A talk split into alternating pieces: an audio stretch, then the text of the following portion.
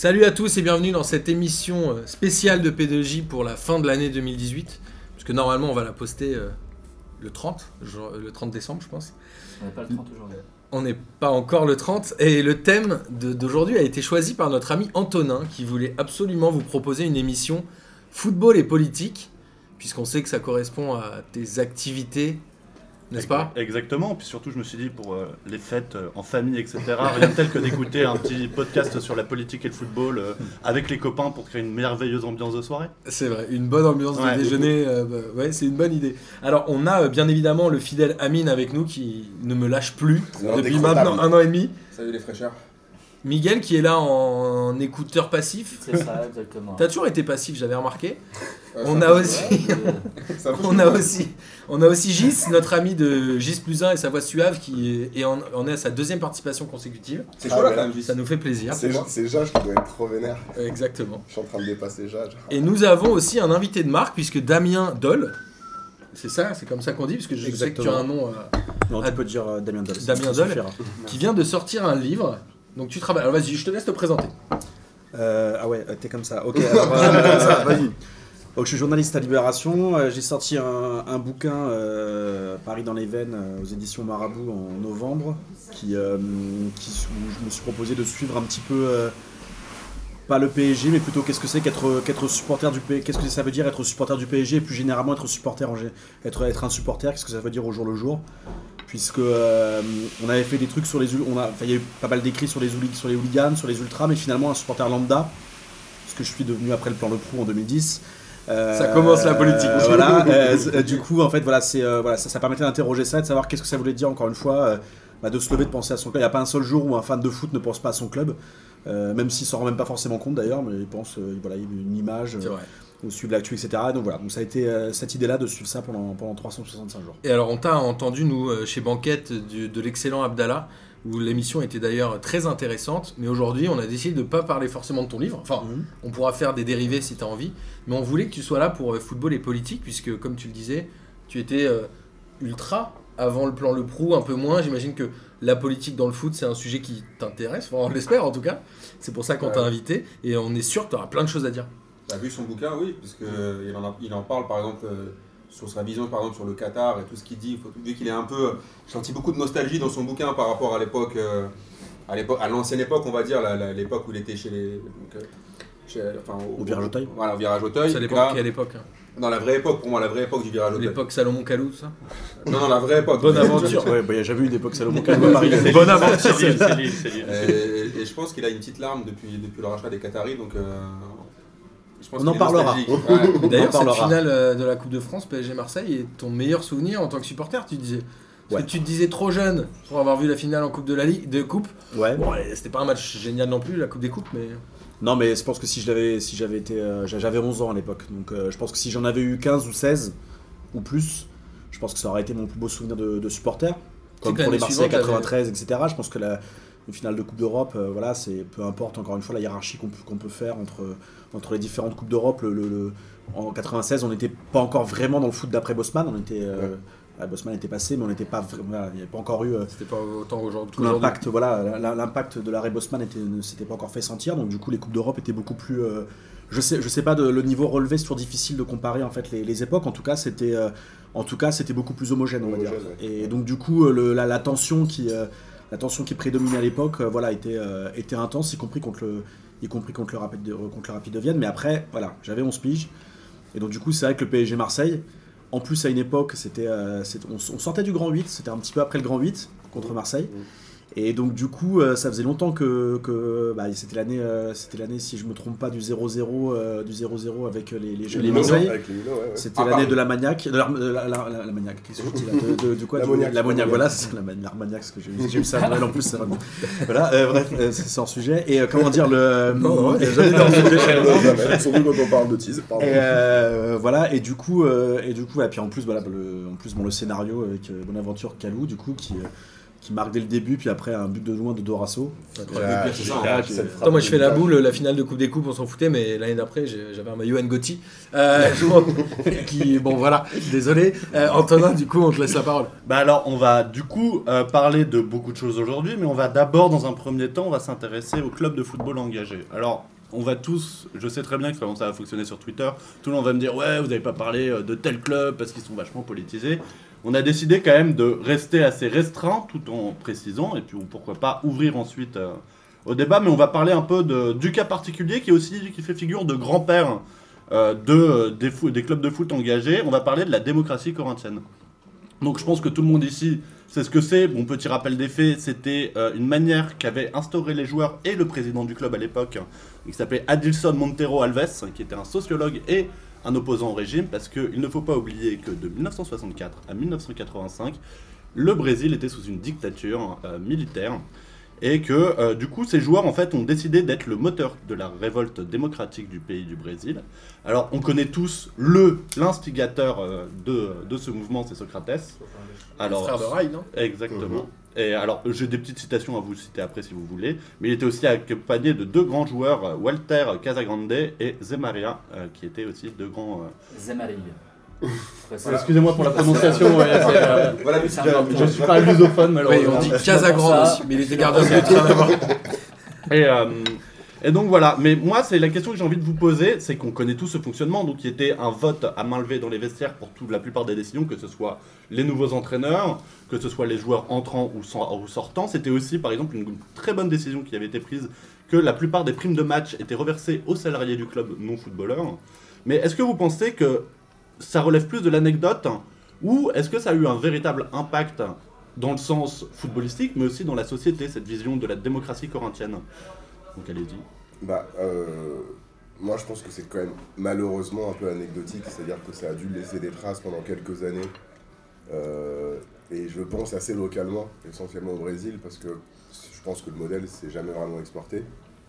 Après, euh, c'est quand même, enfin je pense pour les, euh, pour les amoureux du foot et, euh, et, euh, qui sont, qui sont, qui sont de gauche, quoi, c'est- quand même un, truc à, reproduire. Donc, dans ce sens-là, je pense que, ça a quand même laissé une, trace suffisante dans l'histoire pour qu'on en parle aujourd'hui déjà, et, pour que peut-être un jour on, voit ce genre de fonctionnement se reproduire. Après, dans l'élite, je suis pas sûr.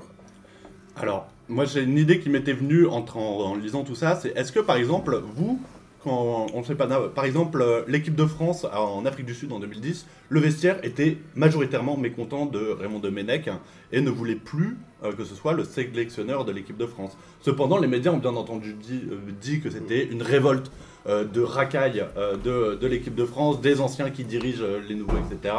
Mais en soi, est-ce que c'était pas un moment où on aurait pu avoir, un espèce de virage démocratique des footballeurs au sein de l'équipe de France, hein, qui est toujours quand même une, espèce d'institution qui est compliquée euh, dans son fonctionnement et surtout dans son sélectionneur qui reste en général en poste relativement longtemps. Mais si tu, ouais, mais si tu parles de ce qui s'est passé en 2010, tu, verras, tu, verras, tu vois bien même dans le traitement de l'information que c'est un traitement journalistique où il y avait un angle ciblé.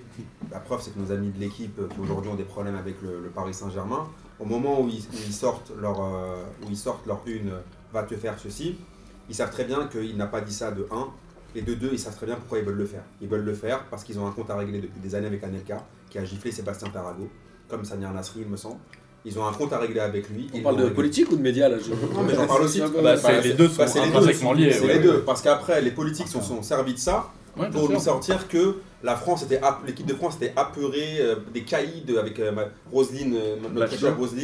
S'est servi de ça en fait pour, de, pour, euh, en fait pour placer ses scuds pour parler en fait à son électorat en disant voilà il y a le pauvre petit blanc Gourcuff qui se fait Exactement. victimiser par les euh, néo-convertis, euh, les Berry et compagnie.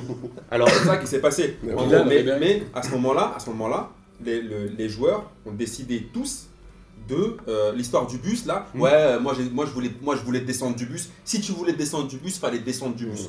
D'accord? À ce moment-là, ils ont tous décidé. Donc pour revenir à ça, à ton vote, Mhm. ils ont tous décidé de pas descendre du bus parce que ils ont, on a dégagé Anelka pour des mauvaises raisons Oui. et parce qu'on a laissé la situation pourrir avec Raymond Domenech depuis au moins deux ans Et que là, si, là, pour une fois, si tu veux parler d'un exemple de démocratie, c'est à la fois le pire moment de l'histoire du football français, parce qu'on s'est affiché quand même, faut dire la vérité, Oui, où on voit nos joueurs euh, refuser de descendre à- en Coupe du Monde aller s'entraîner, mais en même temps, c'était un choix assumé du groupe. Là, pour parler de démocratie, c'était un choix démocratique. Les gens qui t'ont dit, moi, je voulais descendre du bus, ils avaient qu'à descendre dans ce cas. Tu vois ce que je t'explique? Bien sûr. À la- à- donc, quand tu écoutes les joueurs, ils étaient tous d'accord de ne pas descendre ce jour-là. Ils devaient juste signer des autographes, remonter. Sauf que Raymond Domenech a donné l'ordre au, au chauffeur de pas partir. Du coup, tu restes, tu vois l'image, l'impression que ça dure 30 ans, l'histoire avant qu'ils repartent là. Mais en fait, c'est c'est Domenech qui a refusé de repartir. Donc du coup, tu peux dire que c'est un peu une dictature et de la Fédé et, de, et, de, et, de- et du coach. Et on a instrumentalisé, instrumentalisé toute cette histoire, pour moi. Martin Bah là, on a digressé complètement. Du coup, les histoires de bus, Benalla, les chauffeurs, Ouais, tout ouais, ça. ouais. moi, j'ai- J'avoue, j'ai pas, pas forcément. Pas encore. Pas encore. Mais il devait gérer les bagages, certainement. Non, mais pour revenir à la démocratie corinthienne, il y a beaucoup de choses, à mon avis, qui sont à prendre en compte. Il y a d'une, le contexte. C'est-à-dire Oui, que tu arrives dans un pays où il y a une dictature. Donc, potentiellement, les sportifs de haut niveau, est-ce qu'ils ont, est qu'ils ont le devoir d'être représentatifs de quelque chose de différent? On en parlera plus tard. on en parlera plus tard. Et il y a aussi le côté d'aujourd'hui. Est-ce que ça peut marcher aujourd'hui? Je pense que ça peut plus dans les hautes sphères, comme disait Guilin. Parce qu'en effet, maintenant, c'est quoi? Dès qu'un footballeur il ouvre la bouche, de toute façon, il gagne trop d'argent, on l'écoute pas vraiment. Par contre, c'est en train de redescendre dans les divisions inférieures. Et ça revient sur le côté un peu digital. Puisqu'on voit, il y a pas mal de clubs qui sont gérés en direct par des internautes Mhm. qui choisissent le changement, qui faire changer, qui doit jouer, etc. Donc en fait, on est en train de revenir sur une démocratie qui est de plus bas niveau, plus bas échelle en tout cas, dans le football. Et la démocratie, elle peut être que là, à mon sens, elle peut plus du tout être dans les hautes sphères. Mhm. Ouais, mais dans ce cas-là, est-ce qu'on peut, vraiment se, ré- se réjouir de cette démocratie-là? Non. Pour moi, si une équipe a un coach, c'est lui qui décide. Si c'est un tel Tartampion ou un tel qui décide qui va rentrer, qui va sortir, pour moi, ouais, mais c'est- est-ce que c'est pas aussi. euh, Pour moi, pour moi, ça, c'est de la démagogie, ça. Bah non, parce Bah, que je sais pas, je suis pas forcément d'accord. le, le système des socios, par exemple, tu pourrais dire que c'est de la démagogie aussi, tu vois. De faire Mais participer euh, les supporters Les à, à- à l'actionnariat et, euh, et au conseil d'administration d'un club. Euh, moi, je pense pas que ce soit de la démagogie. ça, C'est un, modèle de, de gouvernance de, de, de club qui, je trouve assez respectable, tu vois. Ouais, mais dans quel club ça, les, les supporters ont vraiment le.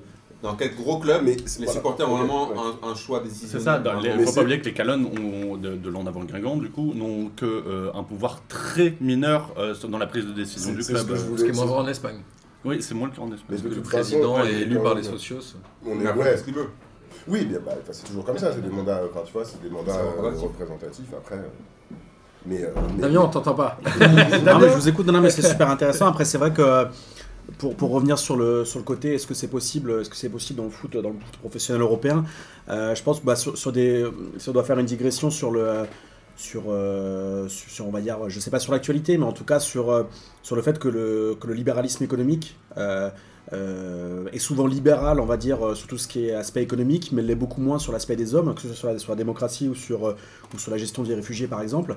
Et, euh, et du coup, je pense que eux, en fait, à partir, en fait, ils considèrent que les clubs doivent être régis selon des, selon des règles, qui sont les règles du business, et que la démocratie, quelle qu'elle soit, y compris celle des socios, en fait, celle, des socios, bon, ils peuvent choisir euh, le président, mais déjà, c'est des, euh, c'est des, c'est des candidats qui sont, c'est des candidats qui sont Ouais. prédéterminés, bah, qui sont pas- même pas forcément juste, euh, comment dire, il y a un système de légitimation en fait qui se crée, donc du coup, voilà, ceux qui arrivent là, c'est rarement des personnes qui vont être vraiment des personnes représentatives des socios. Puis déjà, pour être socios, il faut payer. Donc ça veut dire que qu'un qu'un supporter pauvre, en fait, bah déjà d'une nuit, il peut pas décider, alors qu'un supporter un- qui a un peu plus de moyens, il le peut. Et donc oui, je pense que c'est c'est une très belle histoire à raconter. Je pense que ça, ça, ça, ça- ça- ça permet, de, ça permet de penser le foot et de, de penser l'histoire du Brésil aussi. Mhm. Euh, mais en revanche, non, je pense que c'est pas du tout. euh, alors encore une fois, dans les, dans les divisions amateurs, on peut. euh, Ouais. On peut, euh, on, peut- on peut regarder, mais loin, le- on peut regarder. Est-ce qu'il le faut ou pas par rapport Est-ce que, en fait, c'est vrai que le coach, en fait, à partir du moment où, après, on- quel rôle a le coach en fait C'est ça. Est-ce que, est-ce que son rôle c'est de, de, de choisir les joueurs euh, en amont dans les mercatos, enfin y compris dans les mercatos amateurs. Euh, est-ce que c'est, euh, que c'est de, de- de choisir les joueurs sur la feuille de match Est-ce que c'est de choisir la tactique est-ce que tout doit être discuté je sais- Après, je sais pas en termes de, en termes de pratique, c'est des choses à, c'est des choses à voir, mais finalement, il y a eu tellement peu de, voilà, de, de, enfin, de, de choses. Peut-être qu'il y a des choses qui se font au niveau amateur dont on n'entend pas parler, mais il y a tellement peu de choses qui sont arrivées à nous que c'est difficile de voir si ça peut fonctionner ou pas. Et, euh, et c'est vrai que voilà, je, je suis très circonspect, en tout cas dans, dans le foot professionnel, je pense pas du tout que l'UEFA, que les sponsors, que tous ceux qui, tous ceux qui régissent ce, ce sport-là, qui, qui sont aujourd'hui les, les forces de l'argent en général, euh, autoriseraient, euh, autoriseraient qu'un, ben voilà, je- ne serait-ce même que l'idée que, d'autogestion, euh, même si, voilà, enfin je sais pas, ça me, ça me paraît totalement En illusoire. gros, on lui permet de choisir la couleur du maillot et il faut qu'il soit content déjà. Ouais, c'est Ouais, ça. ouais, c'est, C'est un peu euh, comme les Marseillais avec le maillot orange de- des MTP, non? Non, des winners. Des winners. En gros, voilà. T'attaques les, t'attaques les, gros, les gros problèmes. Ouais. on me reparler des réfugiés, là. ça sera pas, ça sera pas tendu là. En gros, la démocratie, c'est ça, quoi. T'es calotte, tu choisis la couleur du maillot Third et on te dit, bon, Oui, c'est déjà, ça, t'as eu le droit à la parole, merci. Et si t'es entrepreneur, t'as le droit d'avoir euh, ton petit logo euh, sur, euh, sur le short de l'équipe euh, U19 et puis, euh, et puis voilà. Après, pour faire un tout petit parallèle, mais vraiment minuscule. Mhm. Avec euh, Nice Na, non. Non, non, Nice Na, ce sera un autre, un autre débat, mais par exemple, maintenant, je, je vois qu'avant, c'était généralement le- l'entraîneur qui choisissait le capitaine. Et maintenant, pratiquement tous les clubs, l'entraîneur se barre pendant une journée et laisse les enfin une journée pendant un moment, laisse les joueurs choisir et c'est le vestiaire qui décide du Ça, ça a vraiment du sens pour le coup. Bah, c'est un peu normal en soi. euh, Non, si, mais avant, euh, ça se passait pas. Oui, avant c'était très rare, bien entendu. Oui, mais Donc maintenant, tu vois, c'est un peu pour dire aussi, c'est aussi une manière pour l'entraîneur de se délester de ce truc-là. Genre, en gros, c'est pas moi qui ai choisi mon petit. En gros, c'est pas moi qui ai choisi le mec qui allait, euh, qui allait être le, le patron du vestiaire. C'est à vous de vous responsabiliser. Est-ce que c'est choisi. un bon choix? Ouais. Je sais pas Parce que-. Je me souviens d'une histoire où. Attends, c'était quoi? J'avais lu un truc où le capitaine, qui est censé être euh, choisi par l'entraîneur, puisqu'il est censé être le relais de l'entraîneur sur le terrain, avait pas suivi sur les négos de primes d'une équipe. Alors, je sais plus, c'était en Angleterre, je crois. Il s'était fait complètement lâcher par l'équipe, et l'équipe avait sombré sportivement. Donc, le fait qu'il choisit, c'est le choisir sur quels critères? Sur le fait qu'il va mieux négocier les primes, ou sur le fait qu'il va les porter sur le terrain pour aller gagner des matchs? En fait, il, il se pose la question aussi de quels critères tu décides. C'est comme. Mais il y aura, pardon, il y a- mais il y aura toujours ce problème avec la démocratie. C'est la question, enfin, les critères que les gens utilisent pour voter pour telle ou telle Ah oui. Ok, on va parler de Macron Bah, J'allais pas le faire, je voulais faire un petit peu subtilement, tu vois. Mais voilà, tu vois, c'est toujours un problème de critères. Quand tu laisses la liberté de décision Ouais, bien à sûr. un groupe, bah, potentiellement, les décisions sont mauvaises. Oui, mais là, qu'il un... faut- t'es sur un groupe qui a un objectif sportif à la rigueur. Enfin, Ouais. Oui, oui, peu- Alors on pourra peut-être finir sur ce point en se posant une question. Est-ce que finalement la démocratie dans le football, elle est anecdotique? Est-ce qu'on peut considérer qu'elle est non nécessaire, en tout cas dans le foot que nous aimons et que nous suivons? Je parle principalement du coup euh, du foot professionnel, parce que le football amateur, on aura tous euh, notre petite équipe de notre chef-lieu euh, pour nous prouver le contraire. Bah, moi je pense que maintenant c'est hyper professionnalisé le foot. Donc, ouais, je- euh, pour répondre vraiment, oui, je pense que c'est devenu complètement anecdotique parce que c'est des gens qui sont. euh, voilà, c'est vraiment des, des- des salariés d'un club euh, qui doivent apprendre à, à suivre les ordres qu'on leur donne. En, en gros, c'est comme ça que fonctionne un peu le monde du travail, malheureusement. Mais voilà, ça fonctionne comme ça. Donc, pour que là-dedans naisse de la démocratie, on parle quand même de gens qui sont, euh, pour le foot professionnel en tout cas, grassement payés. enfin, c'est difficile de- de- de- d'accepter, je pense, pour le public et même pour les administrations des clubs, etc., une révolte euh, et un front un peu de, joueurs du vestiaire qui s'élèverait contre l'administration. Je pense que personne n'accepterait ça en fait. Mais après, euh, les clubs seront toujours assez intelligents pour donner un peu à manger aux supporters en disant bah, choisis le nom de la tribune latérale, t'as le choix entre quatre noms, choisis le nom, tu vois, on va leur laisser choisir deux trois merdouilles en se disant voilà, on fait un semblant de démocratie, ils sont contents, tout le monde est content, mais globalement. c'est- comme dans la vraie vie alors en fait. Non mais c'est ça en fait. Non mais en fait, non, mais en fait là, un, un club, un club de foot c'est comme une entreprise. Donc du coup c'est vrai que tous ceux qui travaillent dans une entreprise, euh, on va dire euh, plus ou moins grosse, savent que voilà il va y avoir une boîte à idées à la con qui, euh, qui, qui- qui est foutue dans, une- dans, dans une cafétéria. Il va y avoir, euh, il va y avoir peut-être à un moment donné le choix sur le repas de Noël. Il va y avoir des trucs comme ça.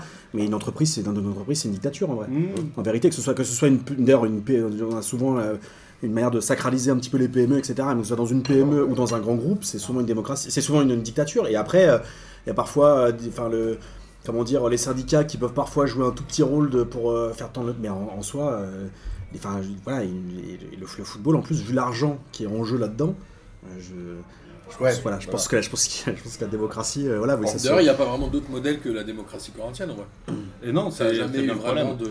On se, pense, on se rappelle C'est tous aussi en fait. euh, des cas un peu particuliers comme le nouveau logo de Toulouse, il me semble, qui avait Oui. été soumis au vote populaire et qui s'était fini en De troll. Nîmes. De Nîmes, pardon, De qui s'était fini en. Toulouse en- Non. Toulouse, euh, c'était Ah, c'est un- ça, oui, c'est vrai. C'était pas un vote populaire, Et du coup- Toulouse, je crois. Si, c'était public qui C'était, euh, Ils ont mi- pas voté pour le nôtre. Ils ouais, ont pas ouais. voté pour le nôtre. C'était mi-raisin. Mais ouais, Nîmes, Nîmes a sorti un nouveau logo. et et les finalement, mecs ont c'est- fait, ont fait machine arrière. Oui, c'est ça, parce que c'était euh, c'était pas satisfaisant. Donc effectivement, il y a quand même un moment où. Alors après, est-ce que la voix des supporters peut faire faire machine arrière au club Alors oui. souvent le PSG et Ça, les oui. mecs voulaient qui est le maillot un peu le retour du maillot externe, ils l'ont jamais vraiment fait. Non, mais euh, par exemple sur l'augmentation des euh, sur l'augmentation des, des, des- des- des places dans les tribunes Ouais. populaires, je peux te dire que chaque année en fait, ça donnait lieu à chaque fois qu'ils voulaient augmenter ne serait-ce que de 10 euros l'abonnement, ça donnait lieu à des grèves, à des euh, euh, à des débrayages au camp des loges, à des menaces même euh, à certaines personnes du club, etc. par les groupes de supporters. Et le fait est que euh, moi quand j'ai quitté le parc, l'abonnement était à 180 euros l'abonnement euh, l'abonnement championnat. Ouais. Voilà, c'est 180 euros 1000 quand, francs, quand, quand, des francs quand, quand t'avais euh, quand t'avais 5 ans d'abonnement, je crois, c'était euh, parce que ça, tu- ça diminue en fonction de ton nombre d'abonnés, ton, C'est ton nombre d'années d'abonnement. Et euh, voilà, et en fait aujourd'hui 150 euros, t'as même pas une demi-saison, je crois, au Toy. Donc du coup, euh, donc du coup en fait, et c'est pour ça qu'après, euh, encore une fois pour faire une légère digression, je pense que le plan Le Prou, euh, au-delà des, euh, ils, ils ont pris comme prétexte en fait des, des, des faits de violence. euh, parce qu'en fait, le, le, le, principal problème que posent les ultras pour un groupe de, enfin pour un, pour un club, c'est pas forcément la, violence qui va être générée, parce que c'est à la rigueur, ils peuvent se dire, ils peuvent se défausser sur la police en disant, bah, c'est pas nous, regardez, euh, c'est le ministère de l'Intérieur de gérer. En revanche, dès que tu as les groupes de supporters qui commencent à se tirer, et ben tu vois que, euh, que le club et que la présidence du club reprend, euh, reprend, on va dire, le, le pouvoir un petit peu dans les tribunes, et c'est ce qui est en train de se dérouler à Marseille aujourd'hui. Ouais, Je pense encore une fois que ce qui s'est passé avec les Yankees, j'avais fait un édito à l'IB euh, pour, pour défendre le truc, pour, enfin, pour, pour dire méfiance. Euh, ok, les Yankees ont déconné sur certains trucs, ok, ils ont arnaqué des supporters, ça c'est pas bien du tout, il faut. euh, voilà, c'est- Et parce Enfin, qu'ils revendaient, enfin c'est eux qui avaient Voilà. la gestion des Ah, places. Oui. voilà, bah, c'est voilà, tous les supporters avaient la gestion des places, ils ça. encore d'ailleurs sur la gestion des places de, voilà, de, en parkage en tout cas. Et euh, enfin aussi en, en tribune, sur les parkages c'était encore un petit peu spécial parce que tu pouvais revendre à des prix euh, supérieurs. euh, Ouais. Euh, voilà, donc c'est bref, parfois c'est vrai qu'une place achetée Tapi 10 qui avait euros, ça ouais, c'est ça exactement, bah, pour acheter la paix sociale. Et c'est vrai que quand, euh, que quand, euh, comment dire, tu des places en parkage qui étaient achetées 8 ou 10 euros étaient revendues parfois 80 euros euh, à des supporters marseillais locaux et des supporters marseillais locaux qui gueulaient euh, à raison. Mais encore une fois, ils ont pris prétexte d'un truc pour casser un groupe. Le groupe a été viré, ça a été remplacé par, par des mecs qui étaient là, euh, ne savaient pas trop ce qu'ils faisaient là. Euh, là maintenant, là maintenant, c'est les, là maintenant, c'est les commandos ultra qui sont attaqués. Euh, et attaqués très durement. Et moi je pensais pas que ça allait arriver aussi. Je pensais qu'ils allaient pas passer par eux. Je pensais qu'ils allaient attaquer les. Dodgers avant euh, des trucs comme ça. Je pensais pas qu'ils allaient attaquer les commandos ultra. Et, euh, et, à la, et, à la fin, et à la fin ce sera les winners et les fanatics. Parce que de toute, de toute façon en fait euh, et voilà encore, bah, la, la- la vision qu'a qu'a McCourt américain lui, les ultras c'est pas du tout il sait même pas qu'est-ce que ça veut dire en fait finalement. Et Hero qui est dans la Startup Nation si tu veux pour lui les, les ultras c'est des, c'est des contre-pouvoirs qui sont beaucoup trop dangereux Donc- voilà, c'est ça, c'est terrifiant. pour les- Lui, il veut mettre les- une kiss cam euh, sur le vélodrome. Mais en même temps, tout Oui. le monde est perdant. Parce que moi on j'étais l'a un vu. peu, j'étais un peu trollé ton Ah non, non, non, parce parce qu'on que en ça parlait reste dans la deuxième partie On l'a vu, ça va au très bien, ça va très bien. Et tout le monde est euh, perdant parce que derrière le match de Coupe d'Europe de Marseille, ah, où moi je- j'ai des souvenirs, même gamin, où c'était toujours plein, ils étaient 9274 au Et vélodrome. encore. Et encore. Ouais, il y, a eu- il y a eu un match où il y a eu C'est quasi 6-7 000 parce que même 9 000, je crois que c'était un, c'était un chiffre. 9000, ouais. c'était le. Selon, la- le- selon- selon les organisateurs. Le- le vrai, normalement, le vrai chiffre, c'était qu'ils étaient 5000. Ouais, ça, c'était ça. Non, mais C'était- c'est- c'était c'est 7 000. affreux, le Ouais, vélodrome. mais mais, euh, mais il y, a eu- il y avait il y avait un appel au boycott et, euh, et moi, quand moi j'ai j'ai- j'ai 3-4 potes qui sont, euh, qui sont commando ultra et, euh, j'ai, euh, et eux, mais eux ils sont révoltés, mais ils ont envie de. Mais si tu veux, euh, héros.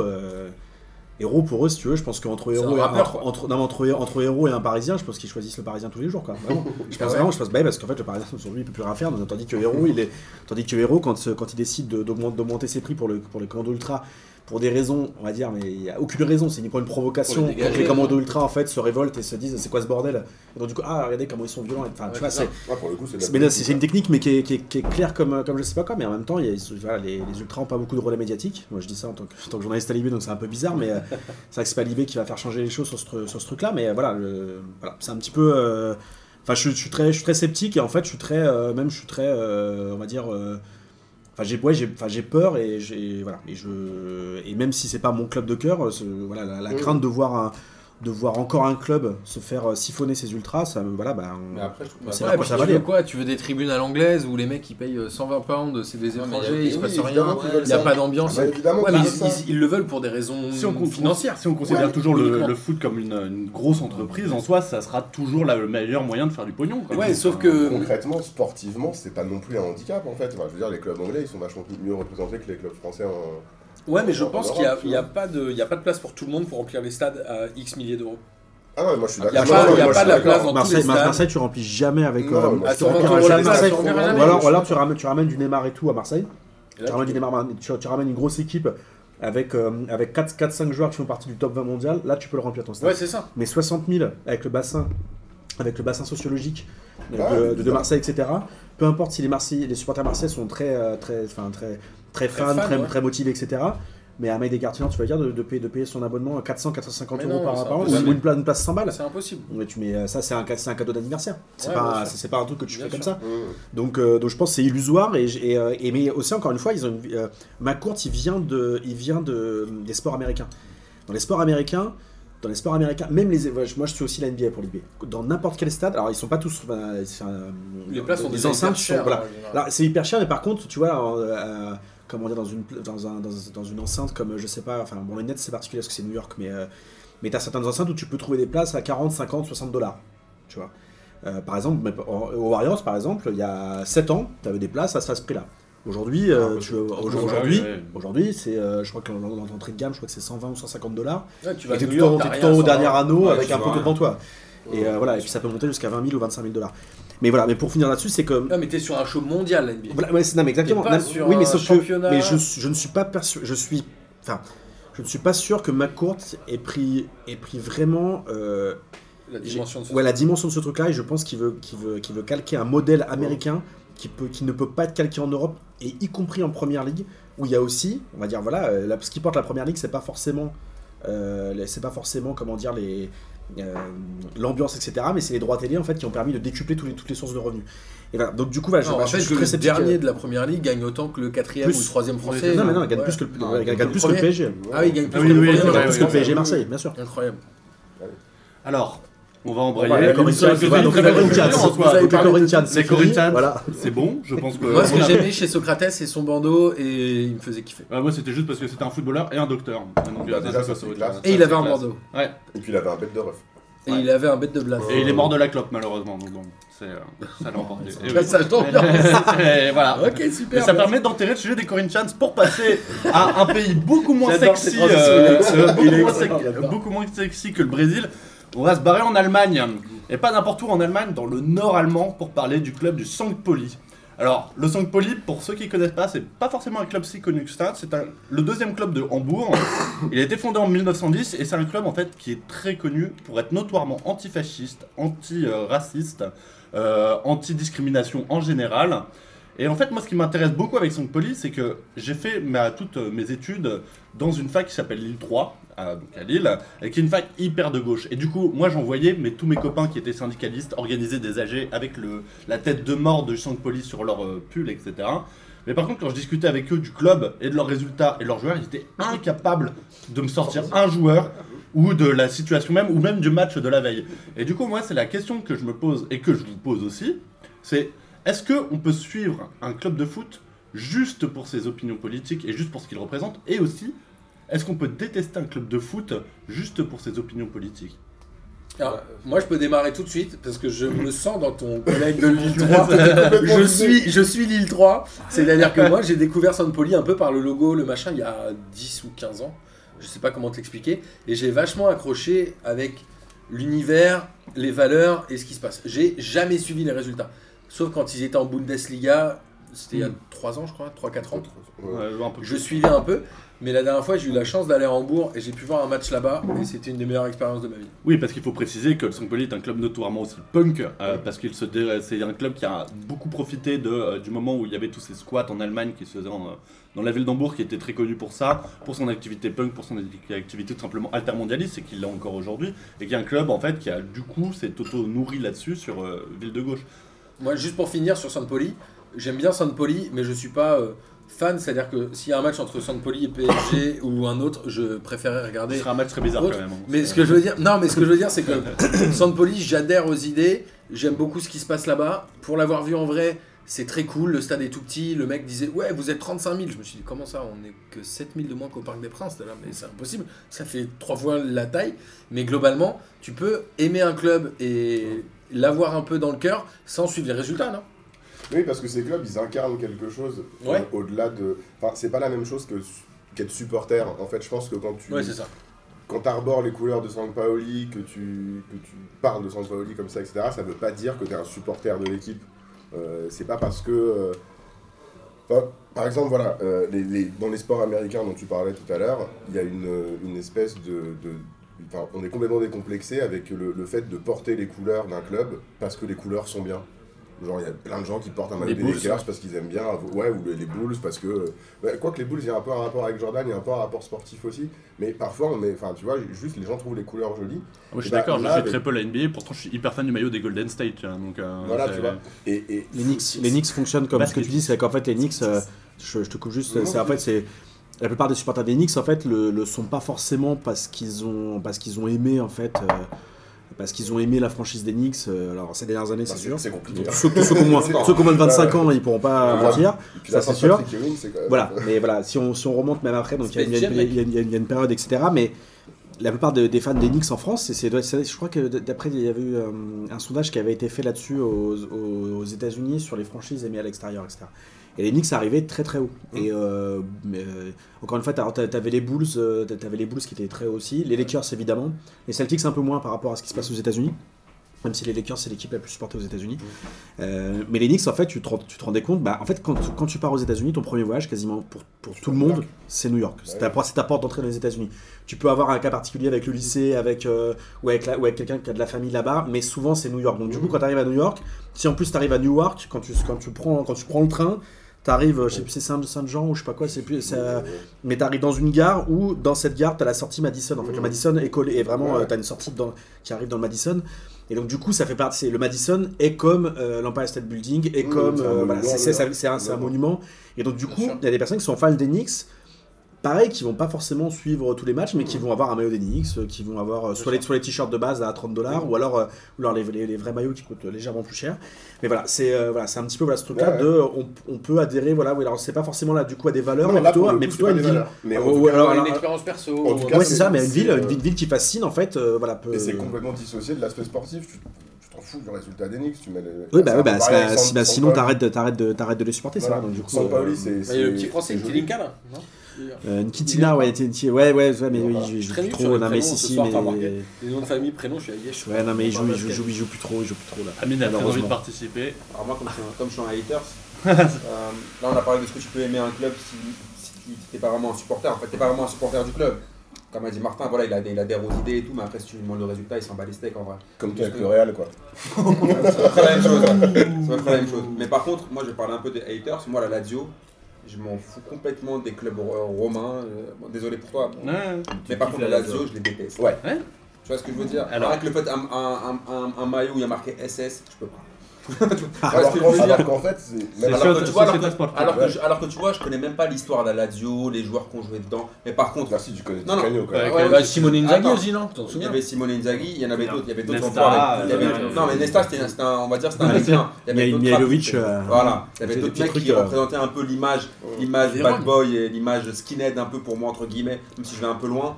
De, de la Lazio. Ce club-là, ce qu'il représente et le fait que leur, leur, euh, leur capitaine euh, fasse des signes comme ça et que tu vois ce que je veux dire, au bout d'un moment. Ça, salut Robin Ouais, C'est oui, voilà, bah, c'était oui. ça. Il voulait saluer le peuple romain. Ouais, Ça, ouais. saluer le peuple romain, moi aussi je l'aurais bien salué d'une autre manière. Un salut algérien. un, un salut kabyle. Un On salut kabyle. petit peu le sourire qu'elle Genre, donne. on avait sorti un drapeau et tout. Voilà.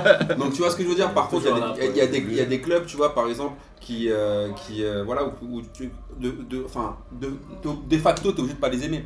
Après, moi, par exemple, un- mon club de cœur en Espagne, que je, que je kiffe, le Real Madrid, je peux comprendre que si tu es espagnol et que tu n'habites pas à Madrid à l'époque du franquisme, tu chies sur le Real Madrid. Oui. Tu vois ce Alors, que je veux dire? Et ça, au bout d'un moment, les, les valeurs aussi que- qui sont incarnées par le, le président et la politique, tu peux te dire aussi que je peux comprendre que si t'es pas, si t'es- si t'es pas madrilène, par rapport à tout ce qui s'est passé à l'époque, jusqu'en 75, le Real Madrid, t'as un peu de mal. Mhm. Tu vois ce que je veux dire? Ah oui, tout à fait. Mais alors, pour revenir sur la Roma, euh, moi je suis supporter de la Roma, je- j'adore ce club, j'ai été plusieurs fois les voir, etc. Mais il faut pas oublier aussi que malgré le fait qu'on a toujours eu cette tendance à faire une dichotomie entre la Lazio, club d'extrême droite, et donc la Roma, club d'extrême gauche, c'est absolument pas une vérité. Il y a énormément de tifos de, de l'AS Roma qui sont d'extrême droite et qui, euh, qui sont Tu pas peux même des le dire, le principal groupe, euh, le principal groupe ultra, la Roma l'est. Euh, D'ailleurs, juste c'est pour ça que euh, quand il y avait eu le, le, ce sticker, euh, le, plus, voilà, le, Ouais. le plus grand troll de, de, de- de l'année 2018, élu euh, à l'unanimité, euh, qui était le sticker d'Anne Frank euh, avec le maillot de la Roma. Quand les Lazio en fait avaient été virés de leur tribune et recasés dans, le, La dans, cour dans la d'Assaut. tribune, de- dans, la tribune de la Roma. En fait, il faut savoir qu'à Rome, en fait, le- la, la pire, les, les, les, Oui, oui, et les, et les, et les- les Romanistas s'insultent de sales juifs en fait tout le temps. Du coup, en fait, c'est l'ins- c'est l'insulte en fait. euh, si tu veux, en fait, c'est vraiment euh, dans les banderoles, les trucs comme ça. En fait, en gros, c'est celui qui est le, celui qui a perdu, celui qui est le plus juif en fait. Ah ouais, Et donc, du, et donc, du coup, en fait, si tu veux, alors après, c'est- en fait, en fait, à la Roma, ça a évolué. C'est vrai que c'était moins vrai dans les années 70 et ça, ça a tourné, je pense, dans les, dans les années 80, euh, Exactement. dans, les, dans les années 80 là-dessus. Mais c'est vrai que souvent, dans la Roma. euh, mais après, moi, par exemple, il y a, y a un- alors je sais plus c'est quoi son prénom, mais euh, Maggiori qui est à, qui est à SoFoot. Ouais. Excellent Eric, journaliste, Eric, par. Eric Maggiori, qui est supporter de la Lazio Oui. et de gauche. Oui, bah, il y en a. Et alors lui il en souffre, mais après, aussi. mais après lui en fait, mais il explique, mais du coup il a une, parce qu'en fait, en fait le problème, le problème aussi des clubs italiens euh, qu'on n'a pas en France parce que nous on a un club par ville, c'est qu'il y a aussi il y a un cercle Ouais. de quartier. Il y, a un- il y a- il y a- il y a aussi des trucs familiaux et il y a des trucs de quartier. Et, et les c'est souvent plutôt en gros, en général, c'est la banlieue, c'est la banlieue et le nord. Euh, et, les, et les Romanistas, c'est plutôt le Trastevere, le centre, on va dire Le on va dire le centre sud, le, voilà, centre et C'est sud. vrai que c'est une logique qu'on n'a pas du tout nous en Ouais. France. Non, du coup, on n'a pas. Alors, on pourrait l'avoir à Paris avec, euh, avec euh, le Red Star, le Paris FC, le PSG, etc. Mais du coup, à partir du moment où t'as qu'un seul club qui est dans l'élite, du coup, ça, ça, ça- Mm. Ça- tous, tous d'élite en fait. Donc, euh, et puis surtout en plus que les clubs parisiens ont tellement changé de club, euh, enfin, de, de- excuse-moi, de changer de stade. Ah oui, le Red Star, le Red Star, exemple, va jouer au stade Bergère. ah, Merde, putain. Ils sont à joué au stade Bergère par exemple dans les années 20, euh, c'est-à-dire c'est la butte Bergère là à côté de des buttes Chaumont qui est maintenant devenu un lotissement euh, là-dessus, mais du coup ils n'étaient pas du tout à Saint-Ouen en fait, c'est devenu un club de banlieue par la force des choses parce qu'en fait ils avaient plus de stade dans lesquels jouer dans, dans Paris Intramuros. Mais euh, juste si je puis me permettre le tu parlais, on parlait de club italien, c'est vrai que moi par exemple avec Livourne j'avais ce, j'avais ce truc là. Ah bah oui, ça c'est il faut en parler, qui est le club Euh, notoirement communiste euh, d'Italie. euh, Notoirement communiste, j'aime bien comment tu que tu veux dire par là Qu'est-ce que Non, mais c'est- c'est- Damien, c'est- dis ça donc fait partie- Alors, il faut pour le- dans l'histoire de l'Italie, c'est Livorno, c'est- Livorno, c'est une ville de Toscane et la Toscane fut pendant un long moment le bastion communiste d'Italie.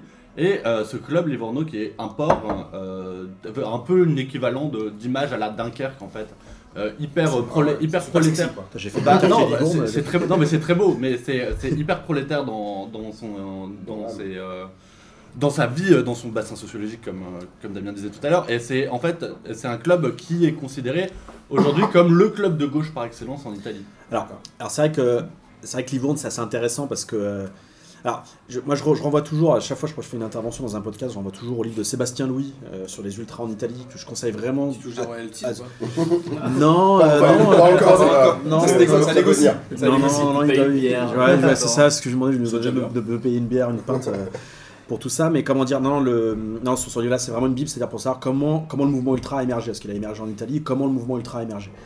Et alors en fait, il y a toujours un truc qu'il faut, qu'il faut jamais oublier, c'est vrai dans, dans, dans, dans tout ce mouvement ultra, c'est qu'il y a un gros rapport à la provocation. Et souvent, en fait, c'était celui qui allait le plus provoquer. Donc en fait, les personnes qui avaient plutôt la tendance de droite ou d'extrême droite allaient beaucoup surjouer en fait leur côté, euh, leur côté facho, ouais. raciste, etc. Pour certains, c'était pas très compliqué, mais disons qu'en fait, ils allaient en tout cas essayer de trouver une créativité dans leur, euh, dans leur racisme pour, euh, pour accrocher en gros euh, les journalistes. C'est-à-dire en gros, euh, dès qu'ils avaient un encart dans un, dans un truc de presse, c'était ah putain, t'as vu ce qu'on a mis euh, et tac. Et en fait, les- t'as, t'as vu, ils ont fait la, ils ont fait la une de la une de tout au sport, la une de machin, etc. Il faut qu'on, enchaîne sur, euh, faut enchaîne sur un truc plus grave. Ouais. Et Livourne était aussi dans cette logique-là. Donc du coup, Livourne, par exemple, alors Sébastien Lux explique ça très bien. Quand ils se sont posé la question en fait de, euh, de que- quelle, euh, quelle, quelle idole en fait de gauche allait pouvoir provoquer le plus nos amis, euh, nos amis fachos d'Italie, ils se sont dit ce qu'on allait foutre chez Guevara, dire bah non, dans toute l'Europe il est sur des, des, des t-shirts, t-shirts qui se vendent 20, qui se vendent 20 balles, market. ça, ça veut plus rien dire. Fidel Castro, pareil. Et dit non, non, on va taper dans du lourd. Donc, du coup, ils avaient des, des, deux mâts euh, Staline, des deux Ah ouais, mâts. Kim. Jong-un, euh, des deux mâts euh, Mao Tse-tung. Et c'est pas pour Euh, autant il qu'ils criait sont dans avec- l'idéologie, mais c'est juste pour être plus Non, non, c'est ça, non, non, je pense pas du tout disais, qu'ils sont pas du tout un seul instant soviétique, tu vois.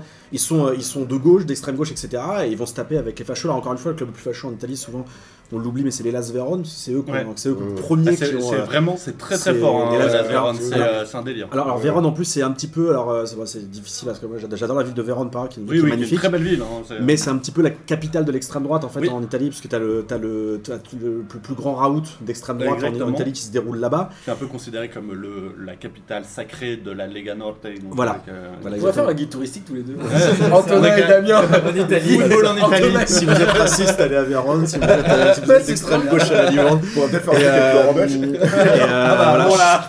Il est royaliste malheureusement. pas de mot interdit ici.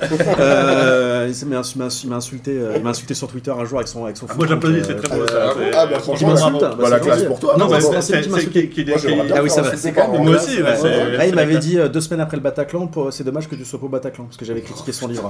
Oh, Bâtard. pourquoi Je faisais partie de la, quinzaine qui s'était fait. T'avais dit quoi? Moi, article, sur BuzzFeed, ils avaient retrouvé en fait.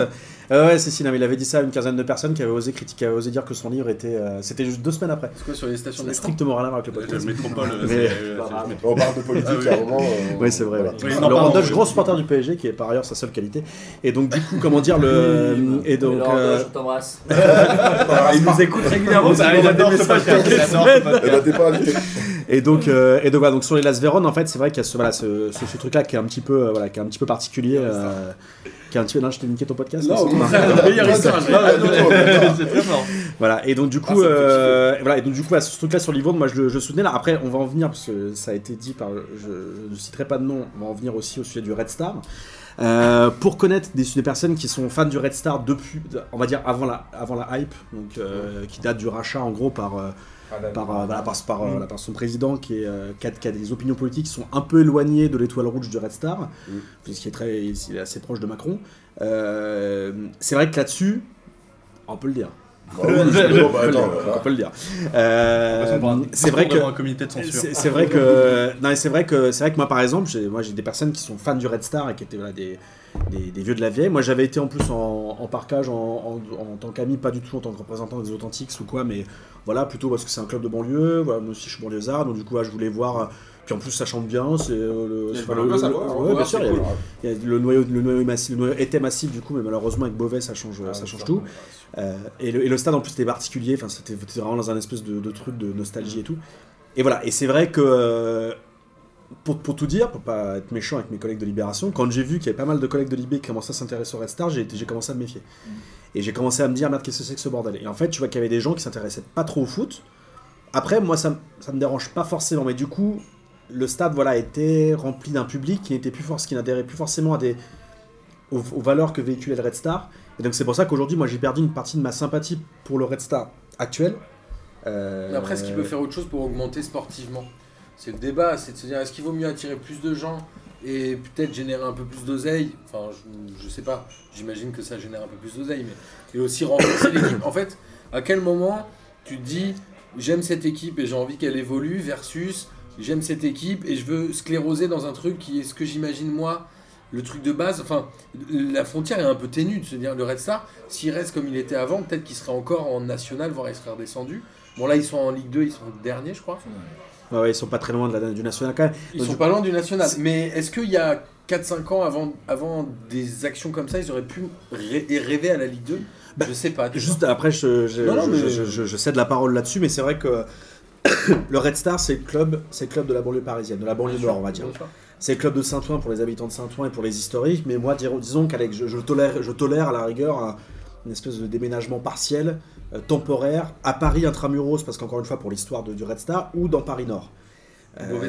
Beauvais, Ouais, non. j'ai rien contre la ville de Beauvais, je connais pas cette ville, j'ai pas Merci, moi j'ai beaucoup de choses, c'est Picardie. hein. voilà, t'as le problème, voilà, le régionalisme, voilà, mais vous êtes la même région maintenant. Mais euh, comment dire, mais voilà, j'ai, voilà, c'est- Beauvais, ce n'est pas le Red Star. Donc du coup, je alors je sais qu'ils avaient des contraintes de machin, etc. Mais à un moment donné, le- alors il y a aussi un problème avec le maire de la ville. Bah oui. Qui lui veut virer le Red Star parce que ça donne une image de banlieue, de Ils machin, etc. Jean la Bouin étoile en Ligue rouge 2 il y a communiste, tout ça. 2-3 ans, ils avaient du mal. Oui, bah leur Jean coûter Bois en plus c'est compliqué, puis de toute façon avec les féminines maintenant du PSG ça va être, ça va être encore plus compliqué, mais voilà.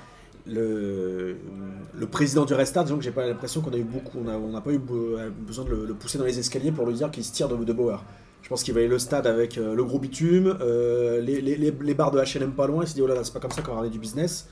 Il avait une idée, je pense, de faire un stade, je crois, sur les docks ou je sais pas quoi, c'est ce dont il avait parlé, euh, dont il avait parlé un petit peu au début. C'est tombé, euh, tombé à l'eau sans vouloir faire le jeu de mots. Euh, mais du coup voilà, je- mais du coup voilà, moi, ça voilà, moi ça. Alors après c'est vrai que c'est un débat. Est-ce que, euh, mais le- est-ce que- alors s'il veut mettre le Red Star très haut, bah très bien, bah, qu'il amène, euh, qu'il amène des millions d'euros. Et puis dans ces cas-là, qu'ils disent voilà, moi je veux faire un club qui va gagner.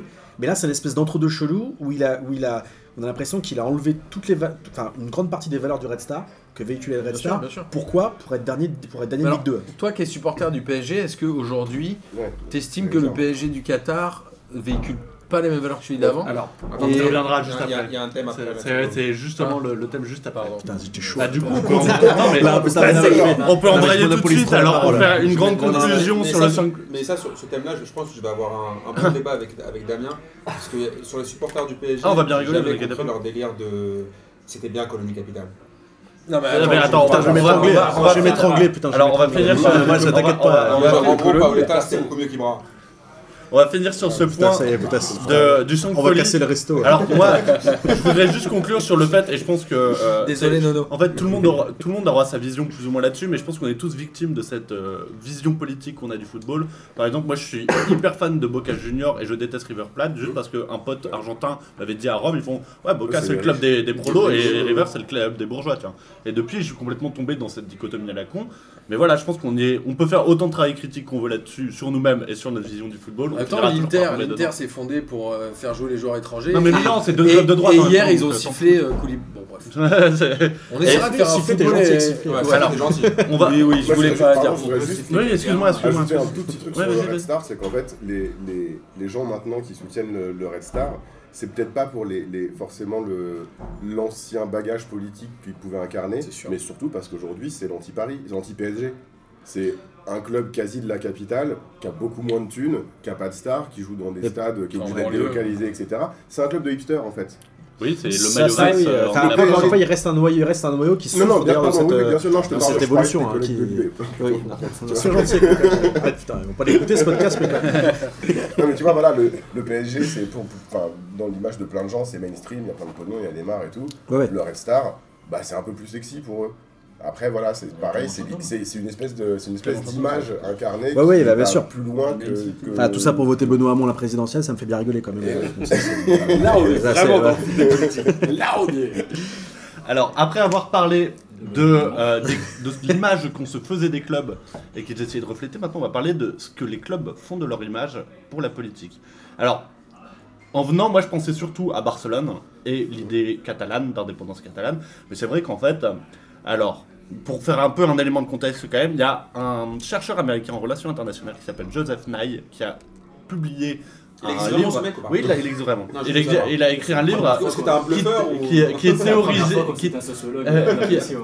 qui a théorisé une idée qui s'appelle le soft power. Et le soft power vise en fait à, aux États de développer leur puissance Ah, diplomatique à travers autre chose que la simple armée et les développements économiques. Et du coup, en fait, on peut parler de soft power pour l'idéologie catalane si on considère déjà la Catalogne comme un État. Mais en soi, est-ce que finalement le PSG, ce serait pas la meilleure instance du monde pour diffuser le Qatar et toute sa puissance diplomatique?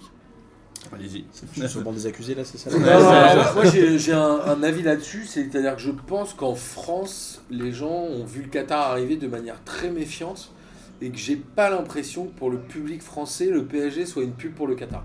Je me trompe peut-être, mais en tout cas, je parle du territoire français. Après, à l'extérieur, je me rends moins compte, mais je pense que certainement ça joue, notamment auprès des instances du foot, etc. Exactement. Mais ça, voilà. Mais c'est déjà, ça ramenait de l'argent, mais surtout maintenant on peut plus dissocier le PSG des Qataris. C'est aujourd'hui on Ouais, parle toujours sûr. du PSG des Qataris. C'est comme Bien si on avait changé le PSG. Attends. c'est- Vous, vous en parlez. Jean-Michel Aulas, a dit Oui. le vrai championnat de France. Oh non, qu'est-ce qu'il a dit Je sais plus, mais euh, je trouve que c'est surtout les détracteurs du PSG qui disent ça. Je trouve qu'il y a une. Ouais, Ouais. parce que moi qui suis pas du tout supporter du PSG, Mhm. ça me, j'en ai marre qu'on essaye d'attaquer le PSG en toujours en disant ouais vous êtes le Qatar, vous êtes le Ah, Qatar. c'est pas une attaque, mais non, mais, plus, euh, non mais c'est ça qu'on Non, fait. c'est ça, c'est le prétexte. C'est-à-dire qu'à chaque fois qu'on veut coller le Qatar au PSG, c'est pas le problème de l'oseille, parce que je suis désolé, Abramovich, l'oseille qu'il a mis à Chelsea, tout le monde s'en bat les reins. Gazprom, Oh non, non, à l'époque où il est arrivé, tout le monde l'a descendu. Non, attends, maintenant, les attends, gens s'en foutent. attends, tout le monde, tout le monde l'a descendu, mais pas pour les mêmes raisons. Pas pour les mêmes raisons. Tu vois ce que je veux dire après, il y a- Par Alors, il y contre- avait le côté nouveau riche qui ramène Oui, de l'argent voilà, le côté nouveau riche. Là, je suis d'accord, avec- là, on se rejoint. En revanche, Mais avec le Qatar. 4-5 ans, n'oublie pas qu'il a été détesté. Oui, mais en revanche, avec le Qatar, c'est quoi? C'est des musulmans, c'est des terroristes, c'est Daesh. Et en gros, ouais, en oui, gros, c'est- en gros, le, PSG, ça cautionne tout ça. Mm. Le PSG, c'est devenu euh, Salah Abdeslam. T'as l'impression qu'on l'entend beaucoup ça en France Ah oui, attends, attends, alors Ouais, à chaque ouais. fois, attends, à chaque fois, et nous, surtout, encore une fois, je dis les, les détracteurs du, du PSG. Mais moi, ce qui me fait mal au cœur, c'est pour les supporters même du PSG. C'est-à-dire que quand j'entends des, des, des mecs, des potes, des potes à moi qui ont toujours supporté le PSG, des mecs, des historiques, des mecs qui étaient à Hauteuil, des mecs qui étaient là, en- en- ils disaient ouais, nous depuis, le- depuis le Qatar, c'est plus notre club. Depuis le Qatar, c'est plus notre club. Et les gars, sincèrement, si on est vraiment, si on, si on, si on est vraiment, si on est vraiment sincère, ok, le Qatar, tu peux ne pas aimer euh, Nasser, le Qatar, Doha, tous ces délires-là, leur politique, ce que tu veux. T'es passé d'un club où tu étais dirigé par euh, Colonie Canal. Capitale. Attends, attends, d'abord tu es dirigé par Canal. Non, mais Canal, ça va encore. Ah non, mais attends, pour te dire. Attends, et Qatar, ça attends, dirigé Sportivement, par Canal. c'était très bien. Sportivement, c'était très bien. Non, mais même dans les On peut en parler dans ce cas-là, c'était très bien. En Coupe d'Europe, c'était fort. Bon, c'était très bien, on, on peut en reparler. Tu passes avec Colonie Capitale où t'as des potillons, t'as des pichots, t'as des mecs, t'as t'as des gars, tu sais même pas aujourd- aujourd'hui comment ils ont fait pour signer à Paris. T'as un mec là, un, un ancien Rennais, un pote de Le Guen là, un, un défenseur qui était bourrillon. Il y a Bourillon. ouais. Ouais, t'avais J'ai vu qu'on a fait une moins-value sur lui alors qu'on l'avait acheté Voilà. 3 millions 5. Et t'es passé, et t'es pa- t'es- t'es passé à Zlatan, t'es passé à Neymar, de Didier Digard. voilà, Ouais. t'es passé à Mbappé. Au bout d'un moment, si t'es un détracteur du PSG, que t'as rien d'autre à dire, parce que tout le monde voudrait être à la place du PSG, il faut arrêter de se mentir. N'importe quel supporter aimerait que son club ait de l'oseille et ramène Neymar. Mais pour moi, c'est plus un problème. Je trouve je trouve ça archi avoir le syndrome de Stockholm, qu'être supporter du PSG et me critiquer le Qatar. Dans ce cas-là, tu fais le jeu, tu fais le lit des anti- des anti-PSG. Tu rentres dans leur délire. Tu peux, pardon, juste tu peux critiquer le Qatar, mais si tu connais Colonie- si tu critiquais pardon Colonie Capitale aussi avant, c'est-à-dire si tu as vraiment une vision euh, objective sur la détention des, des capitales de foot par des gros, des gros. Moi, juste avant de donner la parole à Damien, parce que je pense qu'il a des choses beaucoup plus intéressantes que moi à dire, je voulais juste dire que c'est aussi très français. Quand il y avait Colonie et qu'on voyait Abramovic arriver à Chelsea, on se dit Putain, il faudrait qu'il y ait un mec avec de l'oseille qui vienne mettre de l'oseille au PSG Ouais. pour qu'on gagne la Ligue des Champions. Et quand il y a des gens qui viennent et qui mettent de l'oseille au PSG, j'ai dit Ah putain, c'était mieux l'époque Paoletta, Maradiane. On transpirait en fin de saison, mais on était content. Voilà, attends. Euh, Je te deux, passe choses, la balle. deux choses, mais c'est, euh, je, je pense que je pense que c'est à peu près la même chose que ce qui était dit auparavant. Le, la première chose, c'est que on peut me dire ce qu'on veut.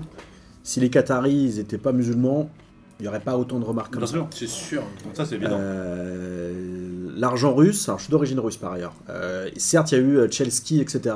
On aurait pu prévenir avant. Mais euh, ouais, désolé. Ouais, je suis- Non, et- gitane aussi. ouais. Ma mère elle est russe et mon père il est gitan, donc je te dis pas le bordel. Dans il habitait dans le 12. D'ailleurs, non, le 12, non, ça c'est au moment, c'est au moment où c'était tranquille. Non, c'est en 12, c'est bon, c'est le moment où je me suis civilisé. Et, comment dire, le. Non, en fait, le. Sur Colonie Capitale, en fait, alors je le, je le dis une fois dans mon bouquin, ça parce que ça m'avait été. euh, Et souvent, aussi quand on m'attaque sur le, sur le Qatar, euh, comment est-ce qu'on peut, comment est-ce qu'on peut être euh, de gauche radicale comme moi et supporter le club du Qatar?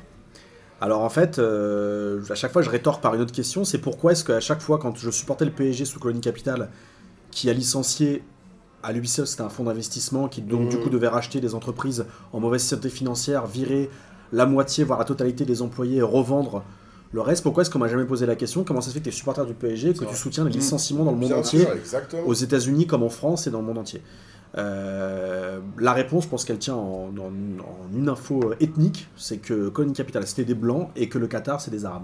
Et on m'enlèvera pas, de, on m'enlèvera pas de cette idée-là.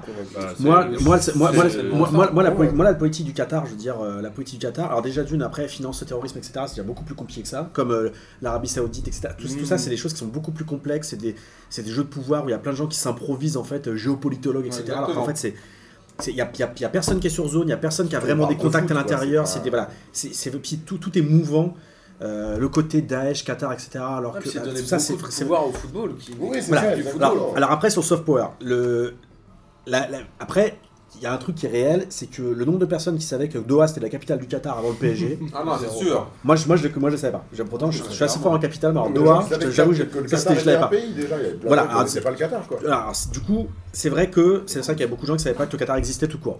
Donc je pense que ça a fonctionné. Eux, le Qatar, ils ont des, ils ont des visées, par exemple, ils ont acheté des hôtels à Paris ou des choses comme ça, etc. Donc ils ont des idées euh, financières de, de renouvellement. D'ailleurs, c'est sûrement un des, un, des, euh, un des pays du Moyen-Orient qui, euh, qui maîtrise le mieux d'ailleurs ce, ce côté post-pétrole. Euh, Exactement.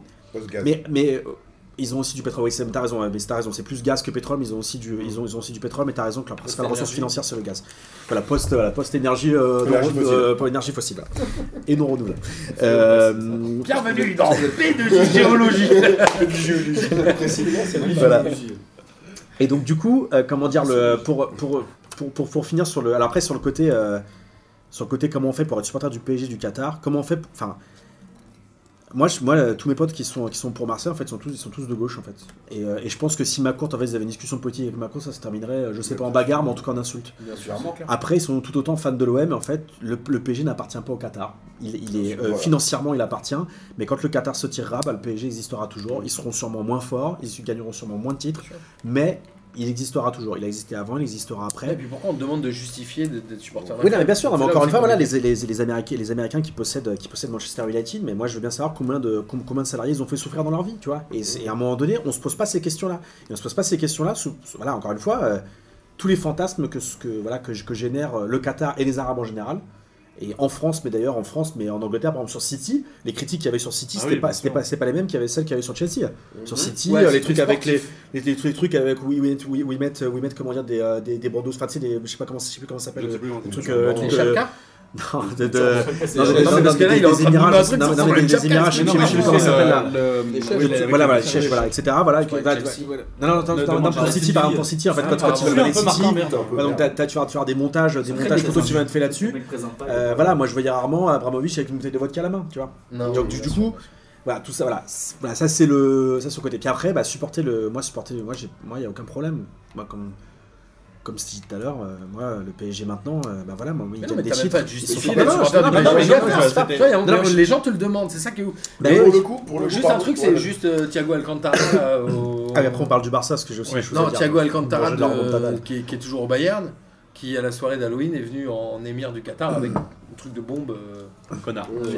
Voilà. Donc c'est le cliché quoi. Moi, je dirais que, C'est horrible. à contrario de, de ce qu'on disait tout à l'heure sur Sampaoli et sur le fait qu'on pouvait aimer des clubs pour euh, ce qu'ils incarnaient, pour une image, etc., on peut aussi aimer des clubs parce que c'est le club de ta ville ou parce Ouais, que ouais, sportivement tu les aimes et faire abstraction de tout le reste. Sinon, concrètement, tu peux pas regarder l'élite du foot aujourd'hui si t'es de gauche que t'as Bah, un peu je- d'éthique. Je pense que si t'es de gauche, tu peux, tu peux pas être supporter d'un club de foot. Ouais, voilà. tu peux pas aimer le foot en pas. fait parce Ouais, qu'il y bah a oui, oui. partout, c'est dégueulasse. Après On en avait déjà parlé effectivement dans l'émission avec Camille, Oui, euh, oui, sur le oui, Football League. de pareil, moi je suis supporter de. Parce que je viens de Lille, je suis supporter de Lille, alors que c'est notoirement un club de fachos quoi. Il y a énormément de fachos dans les tribunes lilloises et c'est un. Moi, je l'identifie même pas comme ça. euh. Ah, si, en fait, c'est euh, un truc qui Bah, traîne un peu trop. oui.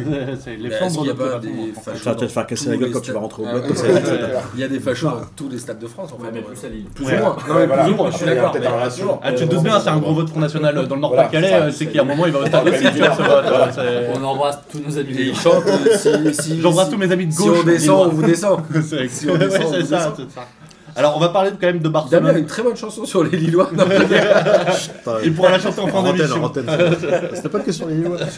C'est général parce que la première fois qu'on a chanté c'était à Caen, hein, mais bref. Et tu peux le chanter la- vérité- euh, c'est à Valenciennes euh, cette chanson. C'est Valenciennes, tu vas au VFC, tu peux chanter cette chanson. Non mais, ça- non, mais écoute, t'es euh, les- écoute, t'es- t'es- t'es délire régionaliste, moi j'y comprends rien. Nous, euh, à pardon, Paris, c'est au, nord du Senlis. Voilà. Donc après le reste, euh, Donc c'est dommage. Alors on n'a pas de vrais supporters barcelonais aujourd'hui euh, autour de cette table, et on a des haters par contre de, Ah ouais. de Barcelone. Ah oui. Et ça on en a de nombreux. Alors moi, on pense souvent effectivement à Barcelone, moteur de l'idée euh, d'indépendance catalane, mais il faut pas oublier aussi que pendant un moment.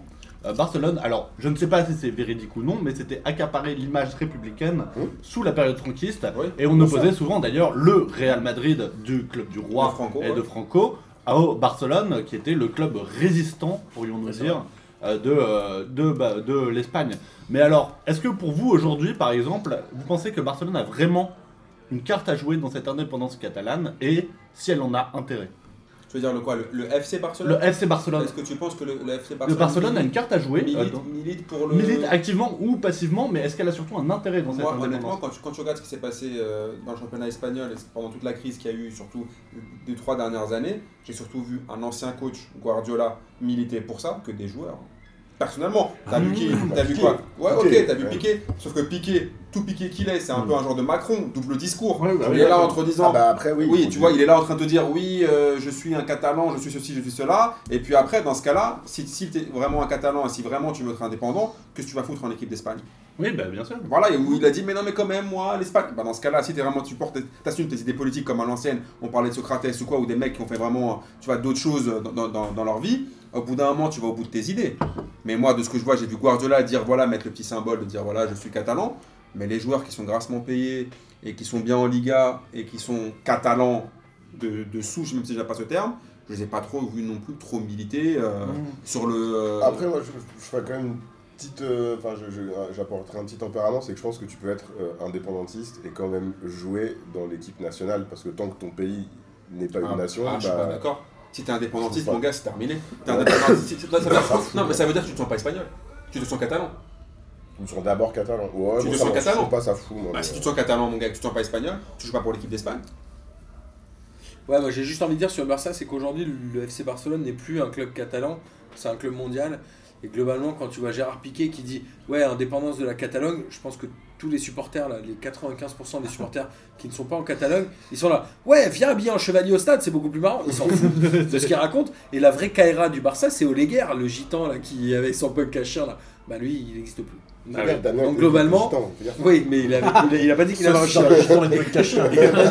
Mais Oleguer, tu te souviens n'a d'Oleguer Oleguer, le punk à chien de ouf, vraiment indépendantiste. Et en vrai, les vrais indépendantistes, etc., comme dit Amine, ils vont pas dans les sélections, ils vont pas machin. Sauf qu'au bout d'un moment, on dit Ah, t'es un vrai indépendantiste Alors, Ouais, il mais était- le il- chinois, après, il. Ça a joué un petit peu dans Après, Il y a des vrais indépendantistes qui avaient trouvé la faille, c'était être Johan Cruyff, jouer pour la Hollande et dire je suis indépendantiste catalan. Je suis d'accord, mais ce que je veux dire, c'est que je pense qu'aujourd'hui, la parole d'un Gérard Piquet n'a aucune valeur, tellement le Barça n'appartient plus qu'au Oui, mais la parole de Guardiola, parce qu'il avait pris la parole. Alors, je sais pas, je connais très mal la de Barcelone, mais il allé à Manchester City, il avait fait un, oui, non, mais il avait fait un discours devant, euh, devant, je sais pas, il devait y avoir un million de personnes dans la rue en disant la, bar- euh, enfin, bah, la, la, la Catalogne est indépendante. Et, euh, Tu crois pas que le lendemain, les gens, ils ont oublié, non? Bah, je sais- moi, je pense que ça a de l'impact quand non, même. Je. C'est avec Guardiola, c'est quand même. Enfin, je veux dire, c'est un mec, il a été adoubé par absolument tout le monde, comme le génie absolu du football de notre époque. Euh, tu peux être d'accord ou pas d'accord. En général, c'est quand même ce qui ressort dans les médias, etc. et dans la pensée des Je gens. pense qu'il était resté au Barça, sa parole aurait encore de la valeur. Aujourd'hui, je pense qu'elle n'en a plus ne aucune pour que- les Catalans. Ne serait-ce que le fait que ce mec puisse dire un truc comme ça devant. Enfin, euh, puisse avoir en auditorat tous les gens qui suivent de près ou de loin le, le Barça, ils entendent le fait qu'il y a un certain nombre de Catalans qui sont pour l'indépendance, ça leur paraît être un mouvement qui existe, tu vois. Alors que Ouais, si, si eux si, le Barça n'en parle pas, euh, je pense ça que peut le passer Barça, euh, complètement au-dessus de la tête de tout le monde, quasiment y compris de nous, tu vois. Je veux dire, si tu t'intéresses pas vraiment à la politique locale espagnole, l'indépendance catalane, tu t'en branles. Pense Ouais, fait, je, je pense qu'en fait, le Barça, c'est ça, en fait, a permis de, euh, de, de- toucher un public qui n'était pas forcément euh, euh, connecté à El País, au monde, euh, tu vois. ça fait euh, résonance, ça fait caisse de résonance. Quoi, Voilà, il y a ça. Après, il y a quand même, euh, voilà, faut, faut pas oublier que l'indépendance de la Catalogne d'aujourd'hui, c'est pas l'indépendance de la Catalogne pendant la guerre civile. Ah ouais, non, Ah, clairement, clairement. clairement pas. Celle aujourd'hui, euh, il y a des personnes qui soutiennent, euh, qui sont parmi les plus gros moteurs de l'indépendance catalane. là. C'est une indépendance, on va dire, euh, je sais pas de droite, peut-être. Non, non, non, peut-être. Non, peut-être. Non, mais une indépendance économique. Voilà, voilà. Voilà, mais, non, mais du coup, non, mais du coup, tu vois les sociodémocrates qui se baladent là-dedans. Mais du coup, voilà, une, indépendance économique qui est, euh, qui est que la, que la Catalogne est la première, euh, la première région, euh, la première région économique d'Espagne. Et c'est un petit peu comme les, comme les Flandres, tu vois, les, les, les, les Flamands, tu vois, ils n'ont jamais déclaré leur indépendance jusqu'au moment où, la, où, le, où le- où le- Ils sont où tout, tous tout le, bas- tout le bassin minier, tout le bassin indu- industriel de la Wallonie s'est effondré. À ce moment-là, ah, putain, merde. euh, On peut le dire, d'ailleurs, les indépendantistes flamands sont des gros cons.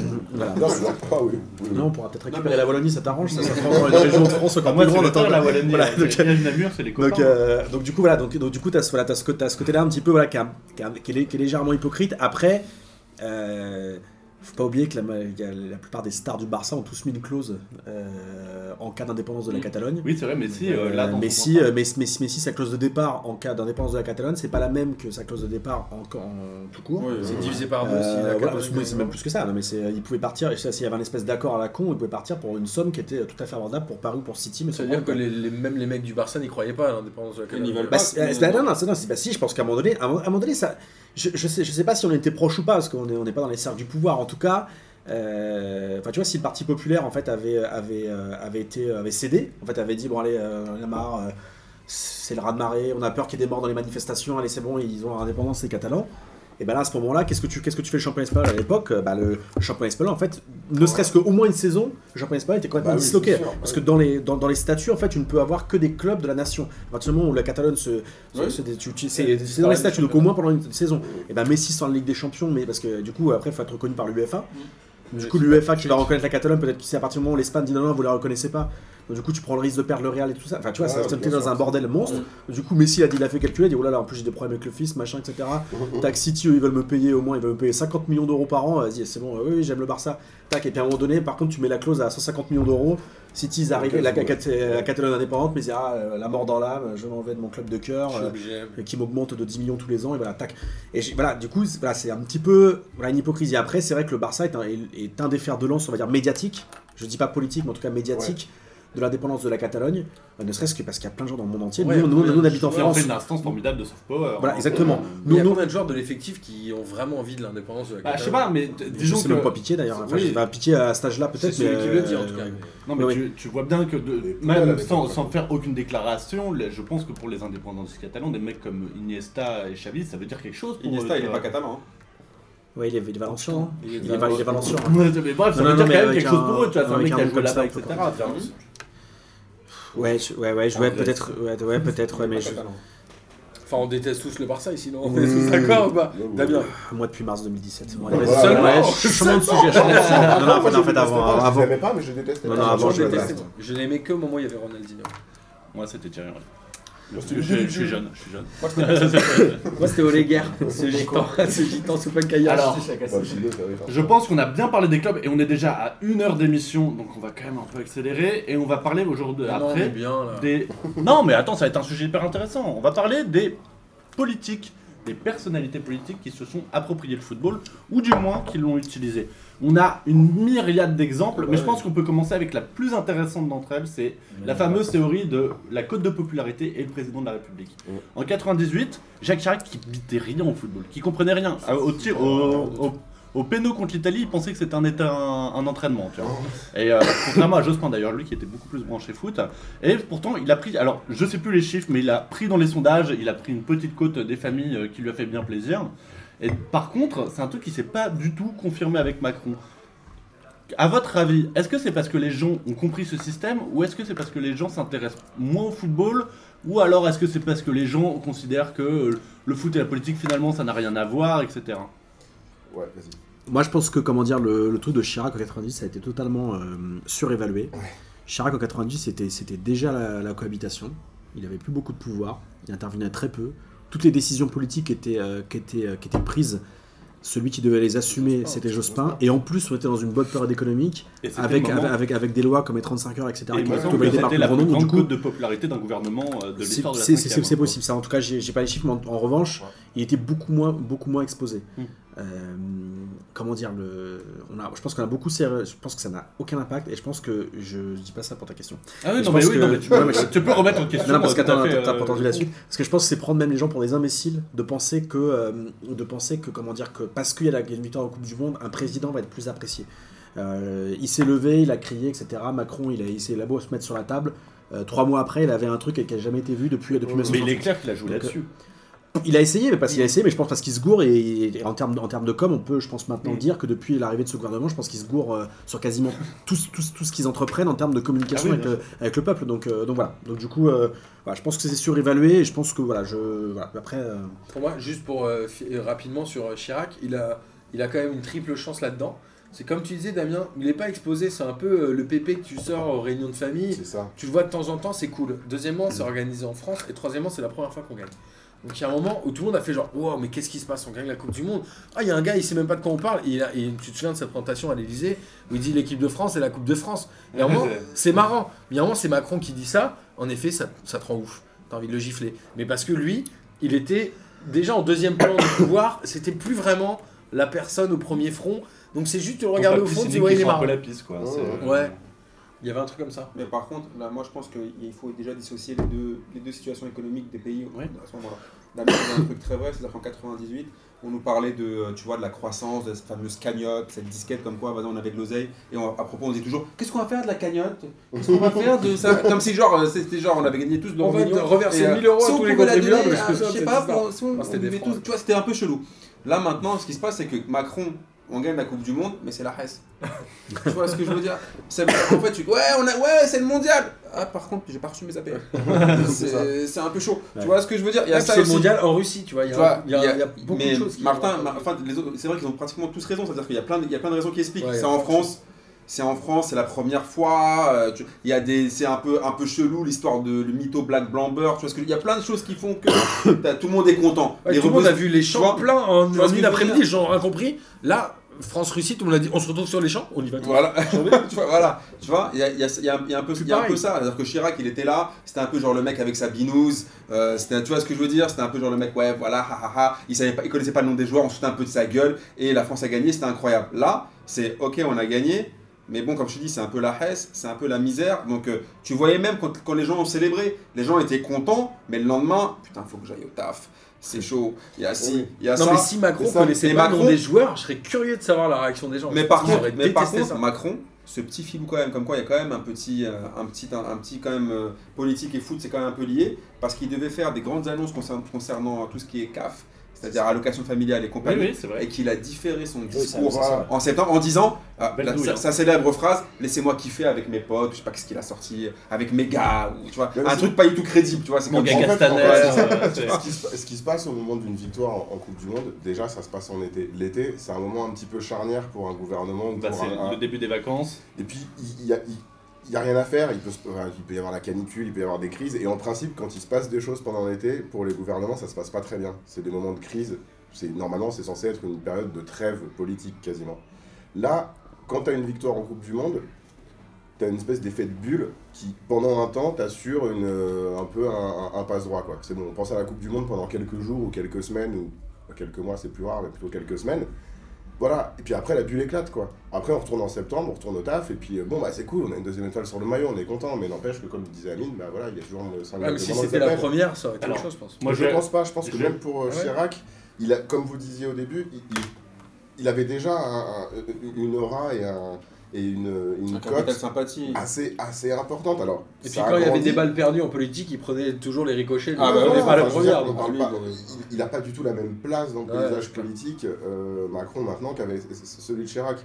Je pense que vraiment, c'est tout ça, ça se joue sur des séquences, c'est des séquences politiques très très très, très courtes de quelques semaines. Et euh, oui, bah, le- ça, ça- après, ça fait, ça fait les. Et puis le lieu, je suis sûr que pour les tu gagnes la Coupe aussi, du euh, Monde en Afrique du Sud, ça n'a pas la même aura que quand tu la gagnes en Russie. Je- Alors, je, suis persuadé voilà, aussi. Pour l'opinion publique. Moi, c'est là, je vous vois là tous déboîter ma Coupe du Monde parce que moi, je suis hyper jeune et j'ai Ah pas ouais. de vrais souvenirs de 98. J'ai juste un souvenir vague de mon père qui me lance en l'air et qui me rattrape pas au deuxième but de Thuram. Ah bah ceci, Ah, ça d'accord. Ouais, chelou Ah ouais. C'est, Ah ouais. et, euh, Ah ouais. mais par Ah contre, moi, c'est un truc qui m'a toujours fait beaucoup rire. C'est On embrasse ton père. J'embrasse mon père. Hubert, je t'aime. Euh, c'est, euh, Hubert, on t'embrasse. rigole, Et embrasse ma maman parce que Bah ma maman j'embrasse aime ta maman. Et, euh, et en fait, c'est juste Ouais, que moi, c'est ce mythe, ça, oui, oui, c'est très bizarre. Euh, c'est euh, ce mythe du bla- de la France Black Blamber. Moi et ma génération, ça nous a toujours fait beaucoup marrer. Parce qu'en fait, moi, j'ai grandi euh, à Tourcoing, qui est une ville qui a de facto une grosse mixité Désolé, sociale. désolé, franchement. Ah non, mais j'adore moi, Tourcoing en vrai, c'est super bien. hein. Non, mais euh, truc, tu vois, par exemple, pardon, je, ce truc de, de France Black Number, honnêtement, ça a duré deux semaines. Ouais, Euh, mais même. Non, on a quand même- même, attends, on a quand même pêché des meufs jusqu'en septembre.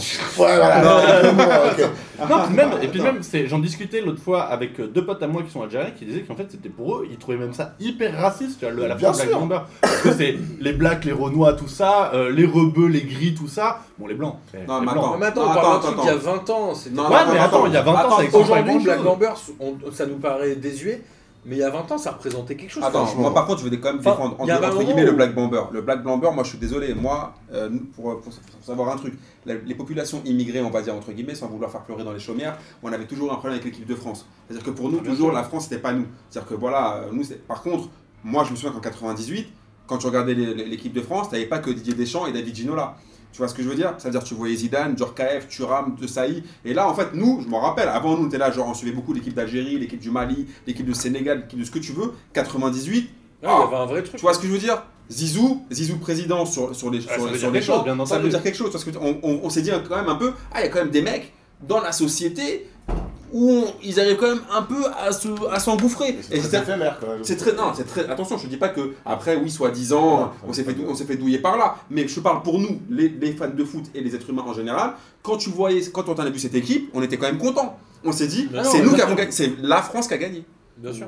Mais moi, tu C'est vois, ça que je c'est. vais t'expliquer. Mais après, il y a aussi bien, tu vois, dans, nous, dans notre Coupe du Monde, à nous, de ma génération de. euh, Et encore, c'est pas vraiment ma génération. Oui, mais nous, on a c'est déjà fait le plus Nous, on a Ouais, déjà fait le c'est c'est vrai. Non, mais je veux dire, quand c'est un mec genre comme VG Dream qui chante ramener la coupe à la maison, mais j'imagine juste Zemmour en train de manger ses morts en Ouais, écoutant cette chanson. Ouais, enfin, Zemmour, déjà, il, regarde même pas l'équipe de France. Non, mais oui, ils sont pas les couilles. Mais après, tu Ouais, vois. mais VG Dream, nous on a eu euh, Johnny Hallyday à l'époque de VG 2002, on avait envie de se pendre. Mais nous, c'est son hein.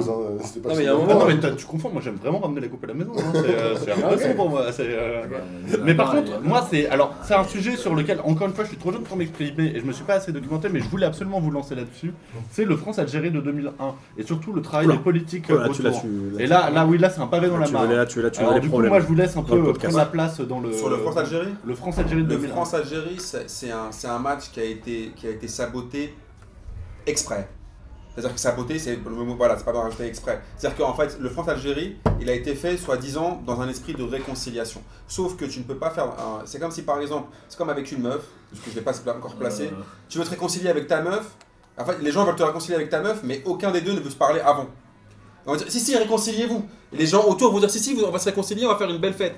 Personne n'était prêt pour la réconciliation. Il y avait encore plein de rancœurs des deux côtés. Et tu décides de faire, de, de- de faire un match. Il y avait plein de gens qui étaient contre. Par exemple, les Harkis, qui trouvaient qu'ils se faisaient baiser des deux côtés. Et que pour eux, ils n'avaient pas leur place dans ce match-là. Tu as, des jeunes de banlieue qu'on a instrument, instrumentalisés pour qu'ils, justement, ils foutent le bordel dans ce match-là. C'était pas le bon contexte. Surtout que, rappelle-toi, il y avait les attentats de, de- de- de septembre. Oui. Tout le monde était flippé. Les joueurs même, ils n'étaient pas à l'aise sur ce match. Et je pense que le, la date de ce match et le- le- les conditions, par contre, parce que je peux te dire que s'ils avaient fait ce match-là à Alger, il serait passé nickel le match. Il n'y a personne qui va arriver sur le terrain euh, pour foutre le bordel.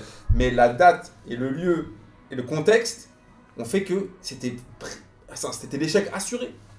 Tu pouvais pas, il n'y avait rien qui était, tout était propice pour le bordel. Euh, ouais, non, mais après, moi je, moi, je pense en fait que. euh, euh, en fait, souvent on a tendance, mais ça aussi, encore une fois, je bah, ma coupe en tant que, en tant que journaliste, mais le, on a souvent tendance à, comment dire, à, à, su- à surévaluer, le, court terme. Mais je pense que par exemple, au monde France-Algérie, en fait, euh, moi par exemple, j'étais pas facho avant France-Algérie, je le suis pas devenu après. Je pense que, les, fa- je pense que surtout les gens qui étaient le plus révoltés à l'époque et qui ont fait un amalgame entre. euh, entre en gros euh, les Algériens qui foutent le bordel et en gros les Arabes, les, les Arabes foutent le bordel en France, machin, etc. Je pense que c'était des personnes qui pensaient déjà ça auparavant. Je pense pas que ça a changé beaucoup de choses. Après, dans le traitement médiatique, du coup, moi je sais que encore une fois, mes potes, mes potes algériens, ils, ont, ils en ont souffert du traitement médiatique, ça c'est vrai.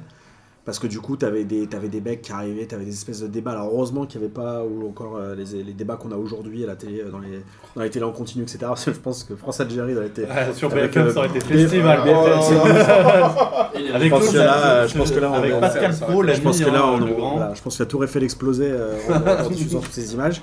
Mais, euh, je- mais voilà, je, je pense qu'il y a eu il y a surtout une souffrance en fait de- du, du traitement médiatique. Mais encore une fois, je pense, je pense que comme pour, euh, comme pour la Coupe du Monde pour Chirac, en fait, je pense pas que ça a changé fondamentalement les choses dans, la, dans les convictions. Je pense que les personnes qui sont pas racistes, en fait, elles ont fait la dichotomie entre des personnes qui étaient sur la pelouse, entre le fait en plus que c'était être sur la pelouse à un match de foot, c'est pas non plus, enfin, je veux dire, faut, faut se calmer, c'est pas non plus très grave en fait. Tu bien marches sûr. sur une pelouse, bon, Ouais. ça arrête un match de foot amical, un match amical, bon bah c'est chiant, ouais, ça fout le bordel, mais c'est pas non plus, euh, enfin c'est pas non plus un truc de ouf quoi. On parle pas de, Ouais, il n'y a pas eu de violence, il ouais n'y a voilà, pas eu de. je sais pas, ça, y a pas eu des joueurs, y pas eu des joueurs qui sont pris des gifs quoi. Faut, Oui, faut- non, non, faut se calmer quoi. Le fantôme ouais, non, mais t'avais- ah, mais t'avais l'impression que c'était Algérie tu- quand tu envahissait la France, il y t'avais tu il y sentaient ça C'est un euh, match amical euh, Non, mais foot au contraire, les gens rentraient. euh, En fait, moi, ce match-là, c'est vrai que je l'ai vécu avec vachement de distance en me disant les gamins qui rentrent sur la pelouse, ils sont heureux d'être sur la pelouse. Donc Complètement. c'était hyper cool. Et en fait, ce match-là, moi, je me suis dit, c'est un match amical, il a pas d'intérêt, et finalement, c'est pas très grave. Le seul truc, moi, ce qui m'a choqué presque le plus, c'est, on se rappelle que euh, certains Algériens avaient, enfin, certains gens du public, je sais pas si s'en sifflé, euh, sifflé avaient la sifflé la Marseillaise, et on avait euh, jeté l'opprobre sur. Euh, aussi. sur, euh, sur Jospin en disant il est pas sorti. Et je me rappelle que 3 ou 4 mois après, il y a la même chose, PSG Bastien en finale Ouais, de Coupe de. France. C'est Il entend trois sifflets et là Chirac il dit ok j'ai compris la leçon, je fais la même Ouais. chose, il siffle, je m'en vais et je me suis dit quelle arnaque en Eh fait. ouais. C'est une grosse carna. Et du coup on va dire les Algériens ont sifflé, on n'a rien fait, mais les Basques, les Basques, les joueurs de Bastier. Alors que alors qu'en fait pour moi ce match France-Algérie c'est un espèce de non-événement. C'était une fête. Il y a des gamins qui sont rentrés en souriant, en sourissant, comme diraient les joueurs de foot quand ils vont au Canal Football Club. Mais globalement, moi j'ai regardé ce match-là en me disant j'ai pas eu peur du danger, j'ai pas eu peur pour les joueurs. il y a une ambiance, il se passe un truc, est-ce que c'est grave? Non. Donc là où je te rejoins, moi, ça n'a conforté personne dans rien. Moi, juste Enfin, à titre personnel, moi, à titre personnel, quand j'ai vu le truc arriver, en fait, je souffrais de, en anticipant en fait les réactions qu'elle Ouais, c'est ça. Ouais, C'est mais ça, tu t'es pas savais- dit genre qu'est-ce en fait j'étais là je te, je te cache pas que j'avais la boule au ventre j'étais là comme ça je disais je disais en fait je disais, en, tant, en tant que mec euh, qui a pas grandi dans une banlieue euh, enfin j'ai- c'était pas non plus c'était pas le coupe gorge non plus mais j'ai grandi dans un HLM etc où la plupart de mes potes étaient pas étaient pas étaient pas blancs je savais que on que on allait en chier en fait. Je, je- je le savais pas moi en tant que russe donc plus blanc que les français qui sont autour de cette table Russe gitan. mais voilà, russe gitan, mais, mais, en, mais voilà, mais, je, mais en, en tant que banlieusard, je savais Mm. je savais qu'on allait en chier et qu'on allait en chier, c'est-à-dire que je savais que mes potes algériens, ils allaient, voilà, qu'ils allaient devoir se déba- débattre euh, au lycée, à l'époque c'était au lycée. Alors, euh, qu'est-ce que t'en penses de ça Devoir te dire, ah bon, bah je sais pas, bah, je sais pas, j'en ai rien à foutre quelque part, comme après un attentat, on va dire alors, euh, qu'est-ce que tu penses de ça Bah je sais pas, Mais je pense ça que me ce concerne. on l'a mis, on l'a Ouais. mis trop politique. Non, mais non mais en fait justement ce match est enfin la dimension politique Voilà. de Ah, l'envahissement c'est de terrain est nulle. En fait, non, elle est- oui, En fait, ces, politique. non, mais ces ces gamins-là, ils ont jamais fait un acte politique en rentrant sur le terrain. Siffler la, la Marseillaise, Ouais, c'est un peu un acte politique. c'est un- Mais ça Ouais, arrive mais pas assez souvent. Ça arrive très souvent. Ça Non, arrive très souvent. ça, c'est que moi Mais je, par contre- non, je cautionne pas, mais par contre, Non, mais les, mecs- les mecs qui ont sifflé la Marseillaise à ce moment-là, il n'y avait pas du tout de vision politique. Non, Il y a un effet non, mecs, genre, il y en a trois qui sifflent, que il y en a je- dix qui les mecs qui sont là, c'est qui ont sifflé la Marseillaise, croyez-moi, c'était plutôt des mecs qui voulaient faire ouh, tu vois, genre tu. Non, non, mais attends, Amine, tu peux faire un acte politique sans avoir de conscience politique. C'est pas la même chose. Oui. Tu vois, la portée de ton acte peut être un peu politique. Alors qu'envahir le terrain, c'est juste un truc de troll. Enfin, les mecs, on vous. on Bah, Ils ont qu'un mec a réussi à le faire, ils ont toujours Ça fait. ça n'avait rien à voir avec euh, l'Algérie et la France en l'occurrence. C'était Ouais. vraiment. Alors, voilà. euh, Ça me permet d'embrayer sur le prochain point que j'aimerais qu'on aborde, parce que déjà à l'époque, il faut se rappeler de cette sacrée bonne femme politique qui s'appelait Michel Alliot-Marie, avait déjà Oh fortement surréagi sur euh, le Bonne France vieille. Ah là là. Euh, et surtout, elle avait déclaré, et il faut pas l'oublier parce que c'est le point que j'aimerais vous aborder avec vous, c'est est-ce que pour les politiques, les supporters, donc ça va particulièrement parler, sont des débiles mentaux parce qu'il faut pas oublier que notre ami Michel. Alliot-Marie tolérose zéro pour les supporters débiles mentaux. Ouais, Donc mais voilà. alors, euh, déjà, il faut savoir un truc. La plupart des. c'est- Le problème des politiques, en général, pas seulement dans le football, ils parlent de choses qu'ils ne connaissent pas. Mhm. Tu vois ce que je veux dire Quand tu vois sur les plateaux télé des mecs qui sont politiques, qui connaissent pas le prix du SMIC, voilà, parenthèse fermée. Donc tu vois, déjà, ils te parlent de football, ils le connaissent pas. Ils savent juste que c'est populaire, ils savent juste que c'est cool. Comme on l'a dit tout à l'heure avec Chirac, ils savaient que ça allait- les, les, les portées qu'il y a derrière, ou par exemple avec le Red Star, ou avec plein de, plein- on a plein d'exemples. Donc déjà, pour eux, pour eux oui, pour eux, c'est ce qu'il y a dans les, dans les tribunes, c'est des débiles mentaux. C'est des gens voilà, qui sont prêts à payer je sais pas combien pour un, pour, un, pour un maillot de foot, pour un spectacle. Donc allez les débiles mentaux qui se lâchent dans un stade et qui arrêtent de nous casser la tête et qui votent pour nous. En gros. Donc déjà, pour, pour, les, pour les politiques, les footeux, et surtout le foot en général, c'est des, c'est des, c'est des cervelés. Donc déjà la manière dont tu, dont tu nous considères, c'est, tu vois, après, pour cette chère euh, Mam, Michel Alliot-Marie, je lui passe un petit scud, elle qui était la grande pote des Trabelsi. hein, Ouais, exactement. Tu voulais leur donner des Ah, armes. qui a des Ah, CRS, donc des CRS ouais. pour aider sur la Des révolte armes, des tunisienne. armes directement. Ouais, hein, qui a su- Non, mais attends, on peut aussi proposer notre expertise française dans le domaine. Ouais, voilà. Plaît. Donc, euh, c'est fini pour C'est moi. quoi ta question? Est-ce que c'est sont des débiles mentaux Bah, est-ce que non mais est-ce que de- finalement le, tout, tout le panel de- du traitement politique euh, de la, des- des- du pouvoir français sur les supporters montre pas en fait un énorme dédain et surtout une abrutisation totale du, euh, du domaine supporter quoi? Alors, En fait, euh, quand on dit que la France n'est pas un pays, de- quand on dit que la France n'est pas un pays de foot, je suis pas d'accord avec ça. Tu vois pourquoi je, ça, je, je, pense- je pense que la France est un pays de foot. Euh, en revanche, euh, il y a un problème avec les élites, qu'elles soient médiatiques ou politiques, avec le foot. C'est qu'en fait, il y a une hiérarchisation, euh, il y a une hiérarchisation, on va dire, euh, oui, il y a une- il y a une hiérarchisation euh, sociale et mentale avec, euh, qui est faite avec le foot, qui est en gros, c'est un truc du bas. Euh, t'as des, euh, par exemple, des, un écrivain comme Umberto Eco, ne pas qualifier, tu vois, de, tu vois, de, de, de, de- de- de sous-homme ou de personne d'une culture si je sais pas ce que ça veut dire une culture inférieure, mais en tout cas voilà. Euh, c'est un grand fan de foot. Il aime pas trop les ultras, il considère que c'est trop, etc. Mais lui, c'est un problème qu'il a avec le fanatisme en général. Mais à la rigueur, lui, c'est, théorisé. Mais il est fan de foot. Il y a toute une série de personnes en fait qui sont euh, à l'étranger, en Angleterre, en Espagne, euh, en Argentine évidemment, euh, en Italie, en Europe de l'Est, qui sont fans de foot et qui eux considèrent qu'être fan de foot est, totalement compatible avec, on va dire, les, les cultures les plus légitimes. Je dis pas les, les plus hautes cultures, mais les cultures les plus légitimes, comme la littérature, la musique, etc. Euh, en France, non.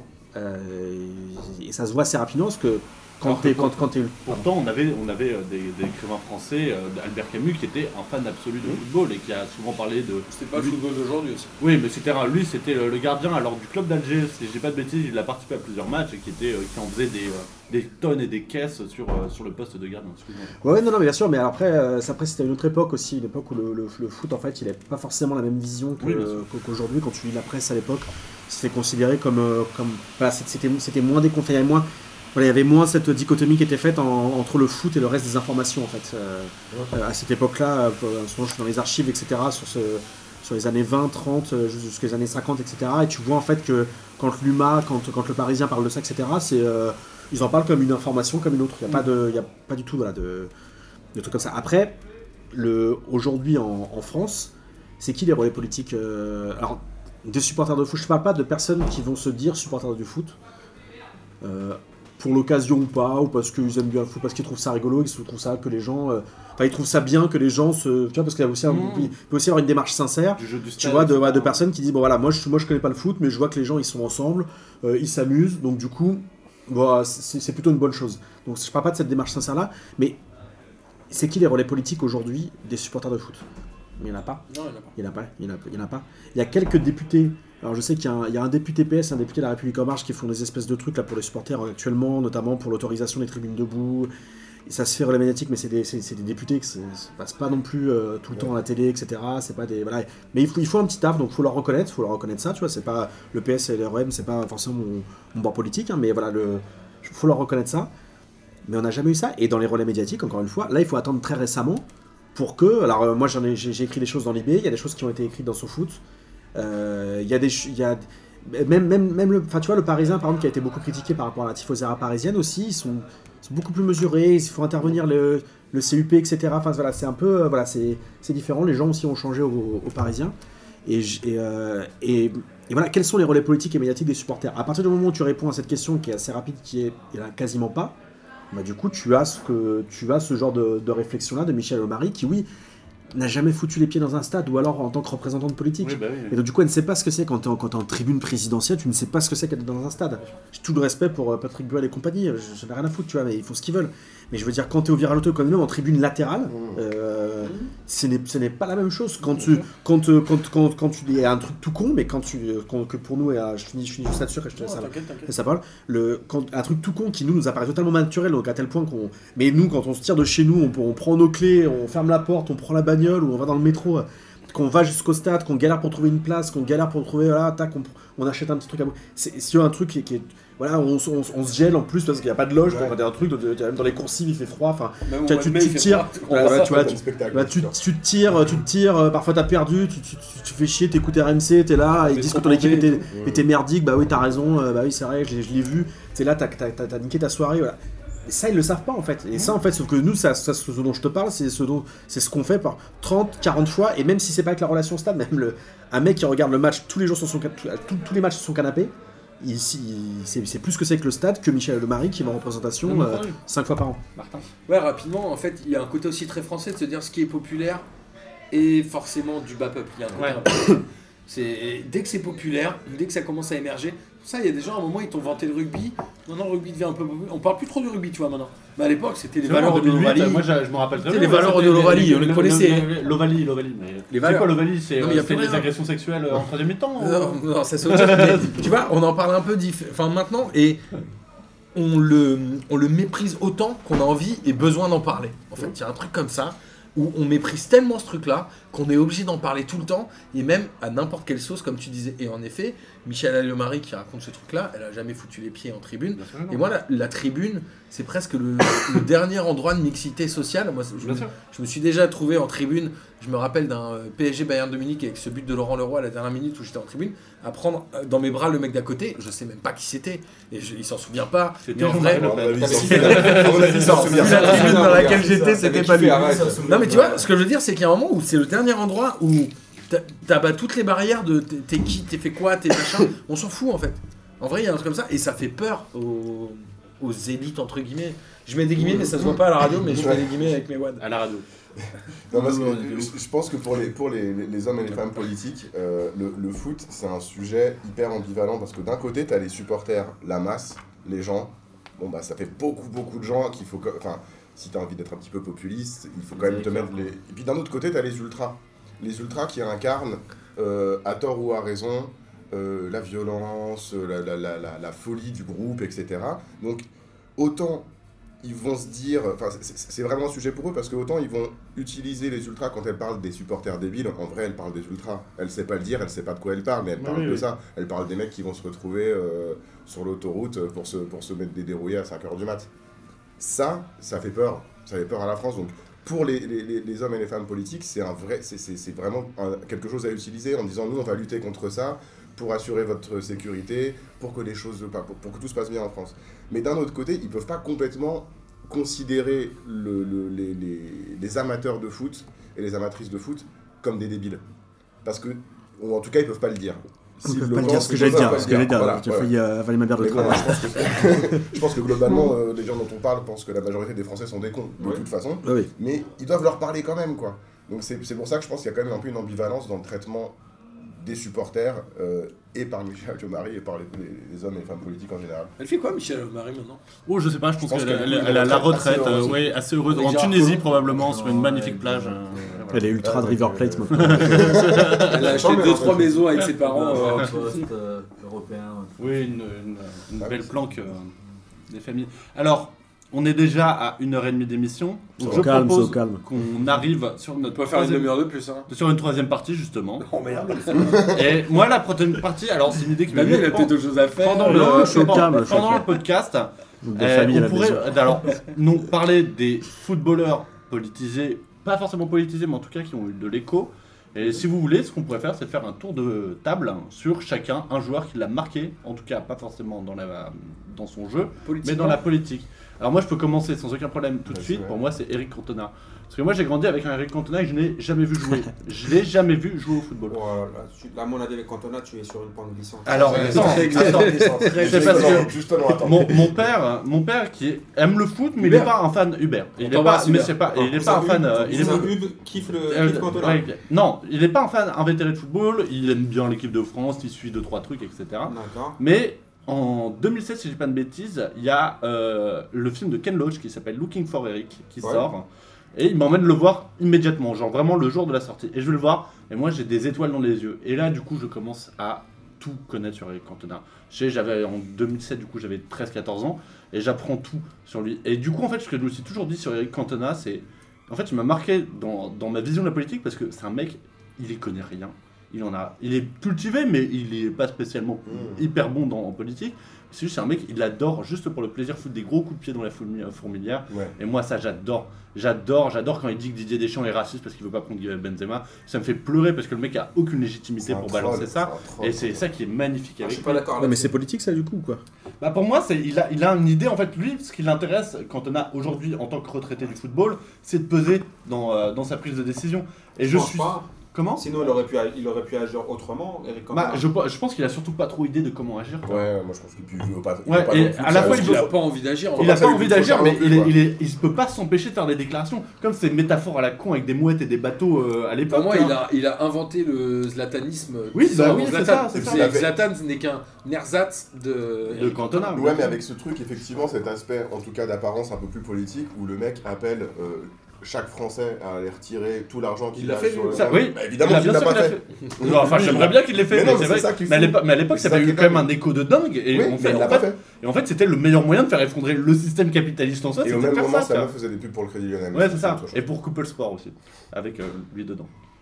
Damien, un joueur. Pourquoi? Pour faire effondrer le capitalisme, c'est la, c'est la révolution, essayer de brûler toutes les banques. hein, mais bon, ça c'est autre chose. Euh, euh, franchement, euh, franchement, j'ai pas de joueurs forcément qui me, qui me viennent à l'esprit parce que déjà la plupart, la plupart des joueurs de foot, en fait, euh, pareil ce côté-là, en fait, les joueurs de foot sont débiles, etc. euh, parce que tout ça, c'est un petit, bon, il y a beaucoup de mépris social là-dedans déjà. bien sûr.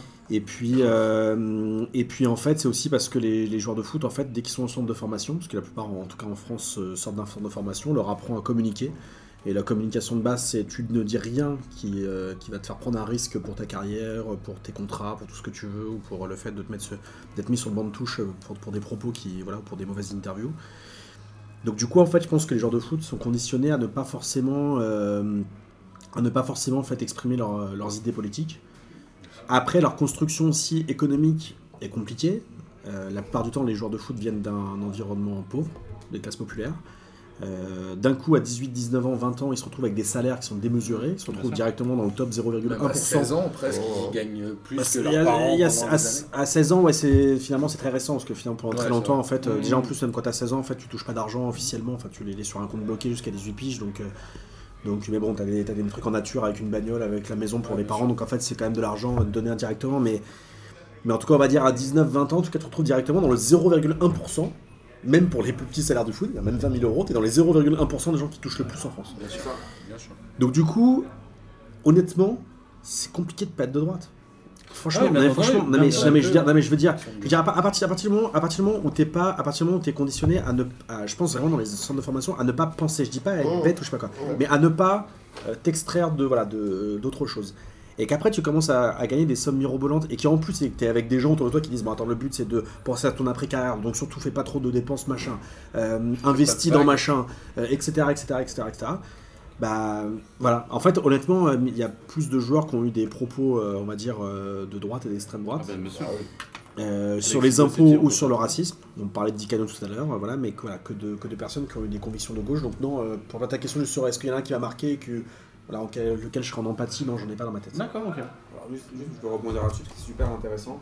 Je trouve que les joueurs de foot, ce qui se passe, c'est que euh, il y a, ils, ils sont un peu schizophrènes et ils sont un peu partagés, tiraillés avec leur histoire, leur entourage et euh, ce qu'ils sont aujourd'hui. C'est-à-dire que tu prends des mecs qui sont blindés, qui euh, c'est super en fait qu'ils soient blindés. Enfin, Oui, tant mieux, tant mieux. Euh, Bah, parce que l'argent, on oui, leur reproche alors que les mecs, on non, dirait, qu'ils ont Les gens sont pas trop payés. Mais hein, non, tu non, ça. S'ils gagnent ça, c'est qu'il y a des mecs Voilà. au-dessus qui gagnent genre 10 Ouais, fois c'est plus. ça. Mais le problème, c'est que comment tu vas. enfin, un joueur de foot, pour moi, aujourd'hui, c'est compliqué pour lui de parler politique parce que directement, s'il te dit par exemple, moi je suis de gauche, mettons qu'il va dire voilà, votez, votez à gauche. On va lui dire ouais, mais attends, mais toi, tu vu ton salaire de ouais, euh, tu roules en féfé, tu vas me dire à moi de, de Mm. voter à gauche. Je trouve que c'est compliqué pour eux de s'exprimer de manière politique. Après, je pense qu'il y, a des, euh, il y a des joueurs quand même qui m'ont marqué. Tu prends par exemple euh, un mec comme Drogba. Et après, c'est lui aussi au contexte. Ah, Drogba, C'est-à-dire que Drogba, il est, c'est un, c'est un- c'est un mec déjà qui est, plutôt, qui est déjà intelligent, qui est mature. Quand il devient une, une big star, il a 26-27 ans. Il n'a pas 18 ans. 18 ans, il est encore en train de galérer à galère. repérer, euh, dans des clubs amateurs. euh, tu, vois, tu vois ce que je veux dire? Il devient vraiment une grosse star à 26-27 ans. Et le gars, au bout d'un moment, tombe dans une crise, ou son pays, dans une crise, enfin la Côte d'Ivoire. Les émeutes de 2009 Voilà. Ou 10. Du coup, du, coup- du coup il, a, il a eu quand même un rôle 2010, je crois. il a quand même eu un rôle à ce, à ce moment-là dans le pays, et c'est quand même ouf. C'est ça Ah, qu'on c'est- dit que le foot, quand même, c'est incroyable. Parce qu'il faut, il faut se souvenir qu'à ce moment-là, ça se tire, ça s'égorge, Ah oui, ça oui, se découpe, euh, ils peuvent pas le circuler comme ils veulent. À partir de ce moment-là, lui et la Côte d'Ivoire, enfin lui, il a un peu le porte- le porte-parole de on est tous ivoiriens, du nord au sud, je me rappelle plus sa déclaration là que c'est dans le vestiaire, Oui, oui, oui. du nord au sud, de l'est à l'ouest. euh, Ouais, musulmans, on- cathos. Voilà, on est tous des, des- des ivoiriens, et s'il vous plaît, genre en Il dit, gros. il- euh, il dit, euh, on se met tous à genoux. Ouais, euh, on vous demande, on voilà, on vous demande de, genre en gros de faire une trêve. Et je trouve que quand même c'est des, c'est des trucs qui sont forts. Et la trêve a lancé la paix ensuite. Voilà, Ouais, après, politique. par exemple, t'as des joueurs quand même, pour moi comme Samuel Eto'o, ou d'autres, t'en as plein, enfin Ouais, plein de joueurs africains. Alors c'est pas politique comme, comme euh, au sens de Drogba où, pendant une crise. Mais tu vois pas un mec comme Samuel Eto'o, il a dû faire vivre des milliers de familles africaines pendant des années et des Bien années. sûr. Et pour moi, ça c'est aussi politique. Mmh. Tu vois ce Ah que non, je veux dire? Quand entendu. tu vois que euh, Samuel Eto'o négocie, par exemple, je sais pas moi, avec le président, euh, je sais pas, du Cameroun ou je sais pas quoi, c'est politique Bien aussi. sûr. Quand il décide de ce qui va se passer dans le pays, c'est aussi politique. Georges Weah les présidents, c'est pas. Après, Georges Weah, c'est C'est un peu compliqué, mais. euh, mais bon. Georges Weah, c'est plus, c'est plus compliqué parce que lui, c'est vraiment, voilà, il veut devenir président en tant que tel, prendre la, la- la destinée de son pays. On verra ce que ça va donner. Ouais. Et pour moi, c'est la- la- les, les joueurs politiques, les, les joueurs africains dans leur essence ont toujours eu un, quand même un rôle politique, sans oublier aussi les Algériens, enfin, euh, pendant la guerre d'indépendance, Ah oui, oui. Les c'est Algériens qui, eux, ont décidé Ah de, de- qui pouvaient jouer avec l'équipe de France et qui ont décidé de jouer pour Euh, l'équipe du pour FLN. Mais, mais Clouf, il Ah ouais, ça. Suffit, ouais. Ça, qui sont, qui Mm. sont tirés en bagnole là dans les. euh, Enfin, qui sont Ouais, tirés en bagnole délire, de, ouais, de- une- de France, une- etc. qui c'est- retourne ensuite après pour jouer à Saint-Etienne en toute tra- tranquillité. Ouais, ouais. Martin. Ouais, pour répondre à ta question, c'est vrai que Amine et Damien, ils ont parlé d'actes politiques faits par des joueurs. Moi, je, juste, le seul joueur français que je garde en tête, qui est, je vais prendre des joueurs qui se sont présentés à Ouais. des, des mandats c'est Fabien Coll, je sais pas pourquoi. Il était, il était sur une liste modem. Ou, c'est le seul joueur, c'est franc, qui me revient en tête, qui s'est présenté en plus sur une liste Ah, modem. tu Attends, voulais juste placer Mais le Ah, tu voulais juste placer Fabien Coll. Arrête de mentir. Tu voulais juste le Attends, placer. t'en as un autre Laurent Paganelli aussi. Hein Oh, sur liste UMP. euh, Sur une Ah UMP. Sur une liste UMP Ah, Avignon. moi, je le kiffais trop. Ah, bah, Ah, le- Avignon. Les gars, gars. Mais il est même sorti, Fabien Coll. il- est même élu à Avignon. Mais le, le truc, c'est que il y a un moment où, quand je vois des joueurs, je, vais vraiment. Parler de gens qui, des joueurs qui briguent des mandats politiques. Je vais pas faire des actes politiques, il y en a des milliers. Mais tu vois, j'ai vu un truc sur euh, Bonaventure Calou, et non pas Salomon, comme on parlait tout à l'heure, qui est devenu maire d'un bled à côté de. gros, un gros bled au Sénégal. ouais, un- c'est- non, euh, En Côte d'Ivoire. Pardon. Et où le mec, Pour tu de vrai. dis- Ouais. Ouais, il est devenu maire euh, là, il y, a, Bonaventure. il y a 2-3 mois, je crois. Oh. Et tu dis, le gars, globalement, s'il y va, il y va pas pour l'argent. Ah non Enfin, tu te dis qu'il a assez. Ou alors il a mal géré sa carrière, mais globalement, il a assez d'oseille. Il y va peut-être pour l'ego, mais est-ce que c'est grave Tu vois, un mec comme Georges Weah, on en parlait, il y a certainement beaucoup d'ego qui joue. Mais tu dis, ce mec-là, il a un poste, il a l'oseille, et à un moment, est-ce qu'il peut faire pire ou moins bien que ceux qui étaient là avant? Non. Et tu te dis pourquoi pas? Donc moi je respecte vachement et je me dis peut-être que c'est dans des pays comme ça où les footballeurs auront une place à jouer. Je pense que dans la France, l'Allemagne, etc., ça va être que des 8e, 15e, 20e de liste comme notre ami Fabien Coll. euh, Euh, Quand, euh, quand, quand- quand Zidane se présentera, on en reparlera. Quand Ça Ouais, mais est-ce qu'il le fera? Il le fera jamais. Ça n'arrivera Non. jamais. Alors que si Zidane était ivoirien, peut-être qu'il serait déjà Ouais. présenté à la présidence. et Zidane, il peut Il aurait présenter gagné. chez les radicaux de J'aurais voté pour lui. tu vois, c'est- Même en Côte d'Ivoire, il est élu, je pense. Ouais, mais c'est sûr. Non, moi, moi j'ai. Je sais pas si les règles électorales. Bon, bref. Je, je pense que euh, j'ai- j'ai Socrates déjà, je on en a parlé au début, Ouais. mais enfin, comme, pour moi, comme jou- joueur politique, il y a- on fera jamais euh, quelque chose qui se rapproche de ça. Bon voilà, donc on en a parlé beaucoup, je vais pas revenir dessus. Et comme acte politique, qu'en est un tout petit, mais qui m'a que j'ai quand même trouvé assez, cool et assez frais. C'est c'est un peu anodin, mais c'est Mbappé qui dit qu'il prend pas sa prime, euh, enfin qui reverse sa prime de Coupe du Monde.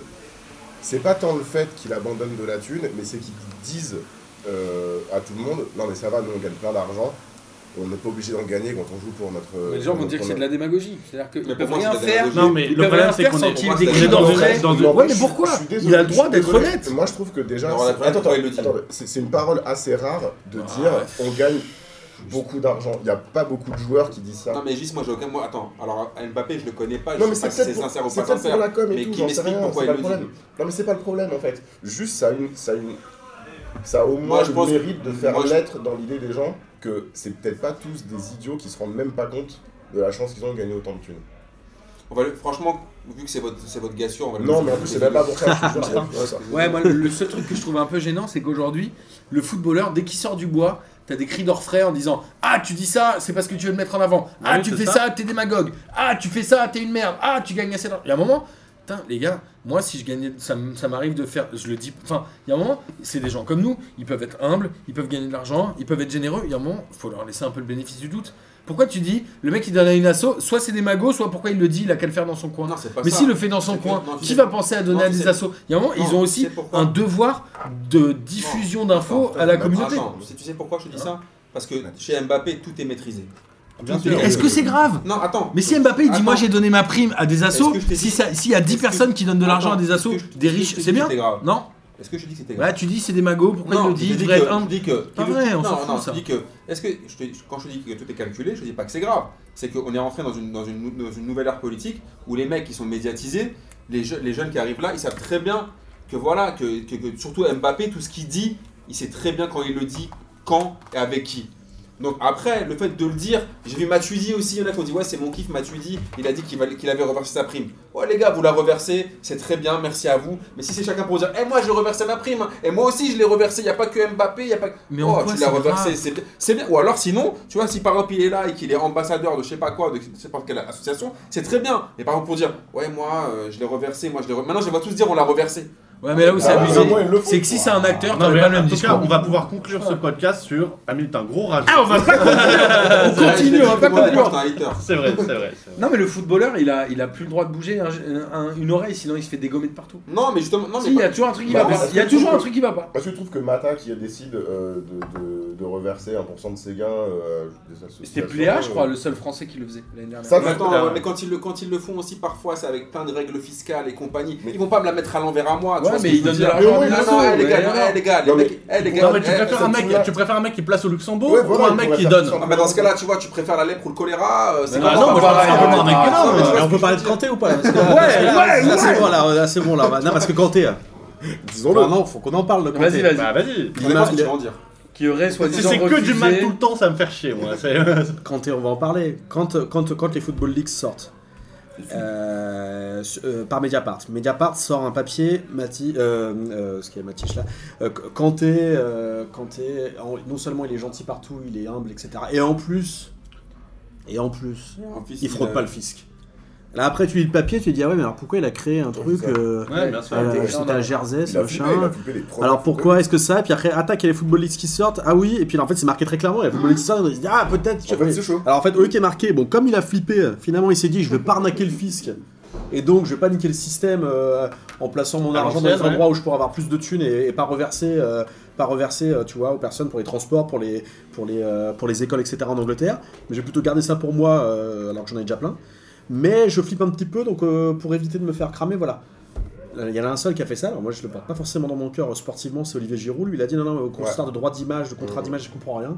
Moi, je veux, moi je veux tant de salaire net par mois, voilà, c'est ça. Après, vous, vos histoires de, de jersey, de machin, de ça, ça, ça, ça me regarde pas. Je veux tant par moi. Lui, il l'a dit. Kanté, il l'a pas dit. Kanté, il a flippé de ça. Et pourtant, ça a été présenté comme Kanté. Quel héros de la nation. Voilà, c'est un espèce d'héros fiscal de la nation qui arrive et qui, et qui débarque et qui dit à ah, tout le monde de payer ses impôts. Comme ça parce que c'est quand oui, oui. le premier. Bien, sûr, bien sûr, bien sûr, mais sauf que sauf que le lendemain, euh, la Provence, quasiment toute, la PQR, BFM, LCI, tout ça. Moi, j'avais fait, le truc, etc.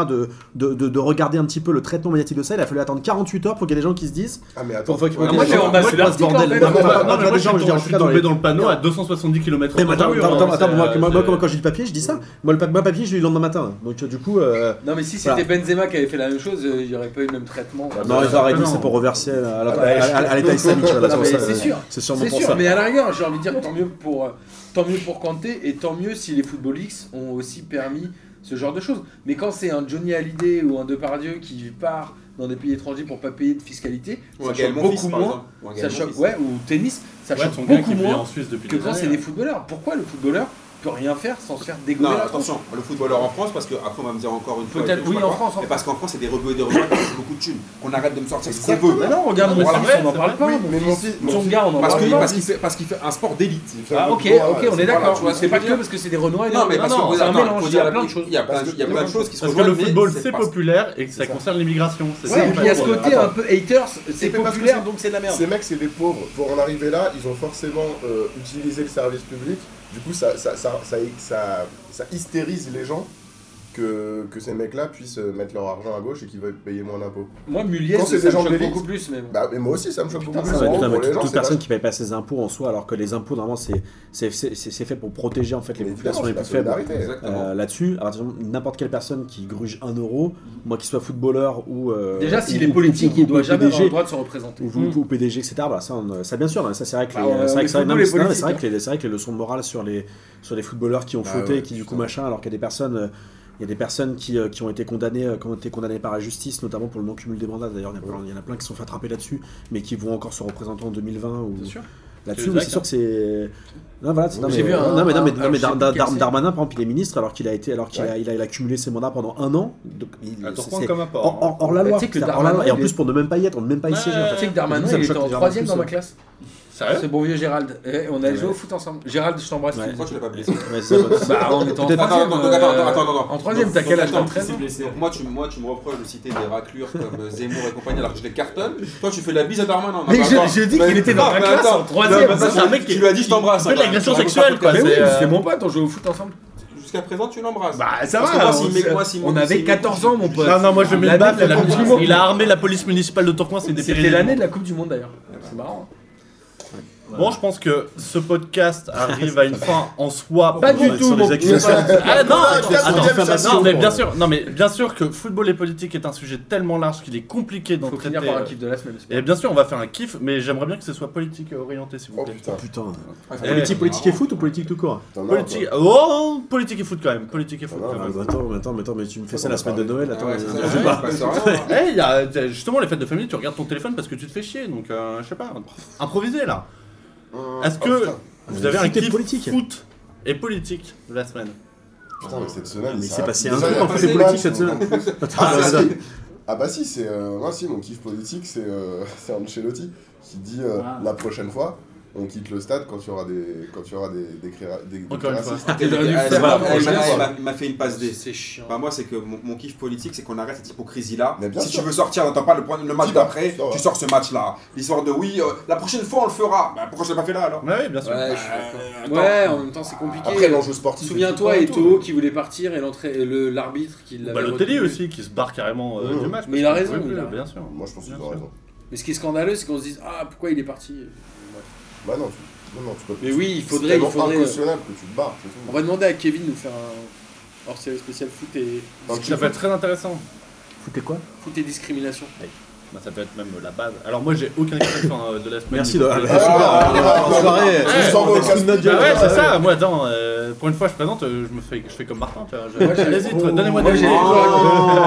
Alors, moi, j'ai un premier kiff, c'est que Damien soit là. Ouais, Parce que va. euh, je l'ai interpellé sur les internets lundi, mardi, il y a deux jours. Euh, Ouais, le jour de Noël, je crois. Il y a deux jours, parce que ma sœur, euh, ma sœur Sylvie m'a offert un livre dédicacé par Damien. Qui... Il s'en rappelle pas par contre. Si, si, bah, tu rigoles. hein. Il, m'en a parlé. Il m'a m'a attrapé bon- dans la rue, j'ai rien compris. Euh, C'est toi Damien Bah oui, Pas moi, ma sœur, j'ai attrapé personne. elle m'a attrapé- non, elle m'a- voilà, elle m'a elle m'a interpellé dans la rue là. Pour des Qui problèmes travaille dans les mêmes bureaux. Voilà ça. Et mon deuxième kiff, c'est de savoir qu'il s'est fait insulter par Laurent. Ouais, grave. J'ai envie que tu me racontes qu'est-ce qu'il t'a dit. Mais non, mais c'est un article. Non, mais il y a- il y a BuzzFeed qui a fait c'est un la article parce qu'en fait, il avait, il avait écrit un, un- il, avait, il avait créé un faux compte Twitter Oui, c'est et il s'était il s'était fait attraper. Il s'était- fait attraper parce, que- parce que c'était son adresse mail pro en fait qui avait permis de créer ce compte Twitter Exact. et il avait dit à peu près euh, qu'à 15-20 personnes. Euh, horreur, il a été Bah, horrible. je- bah, il, avait dit, on a été au moins 10 à se manger, et c'était vraiment. euh, moi, c'était deux semaines après le Bataclan, mais il y en a un qui s'est mangé deux jours après le Bataclan. Ah, c'est dommage que t'étais pas au Bataclan, mon cochon. Ouais, j'avais lu des trucs comme ça. Il avait dit que c'était. Mais alors, je tiens à dire quand même sur Laurent Deutsch. Vas-y, fais-toi plaisir. Que- Ça être ton kiff. que- Grave. Ouais, c'est mon, mon kiff, c'est de le descendre. C'est que moi, son problème, c'est pas qu'il m'insulte parce que ça, à la rigueur, bon, il fait ce qu'il veut. Ouais, non, ça, voilà, c'est pas. bah, Ça, c'est l'écume, ça sur Twitter, si t'es vénère Ouais, dès bah, qu'on t'insulte, bon, du coup, tu. Tu- Ouais, après moi si tu veux m'insulter, tu m'insultes devant moi mon gars. Ah, ça, c'est sûr. Ça, Ça, c'est sûr. Ça, c'est sûr. Ça, c'est sûr. Mais j'ai trop souvent traîné. Laurent Deutsch, 3-0. J'ai j'ai trop souvent traîné sur la page de la génération identitaire et me faire insulter par des mecs en ligne plutôt qu'en vrai. Moi ça m'arrange en ligne, tu vois, parce que voilà, ils sont, ils sont costauds quand même. hein. Mais en tout cas, Laurent Deutsch, moi, son gros problème, donc là, on est plus du tout dans le foot, mais c'est que son, pro- son problème, C'est que, non seulement sa vision de l'histoire, en fait, est, euh, est très problématique, Ouais. euh, parce que pour lui, en fait, l'histoire, c'est celle des grands hommes, c'est-à-dire en gros celle des rois, celle des inventeurs, celle des militaires, celle des généraux, etc. par rapport aux innovations de Jacques Le Goff hein, qui avait amené euh, toute l'idée de- d'histoire des populations. Putain, cette émission est intelligente. Voilà. C'est bon, je l'aurais pas formulé comme ça, mais tout à fait. et, euh, et du coup, et du coup, voilà, en fait, euh, moi qui suis, voilà, très, euh, voilà, qui, euh, qui, a, un- très grand amour de, Paris, de la région parisienne, etc. Et, voilà, son, livre a fait beaucoup de mal. Et par ailleurs, je vais finir là-dessus, cette magnifique erreur qu'il avait formulée. euh, Que vous pouvez retrouver sur le site des Les Goliards, d'ailleurs, qui est un site euh, d'histoire euh, qui essaie de, vulgariser un petit peu l'histoire avec, beaucoup de qualité. Il arrive et il parle de Notre-Dame de Paris. Et il dit Notre-Dame de Paris, ce chef-d'œuvre du gothique, vous savez, ce- cet art importé par les Goths, ces barbares venus de l'Est de l'Europe, ça. ça dans sa première édition.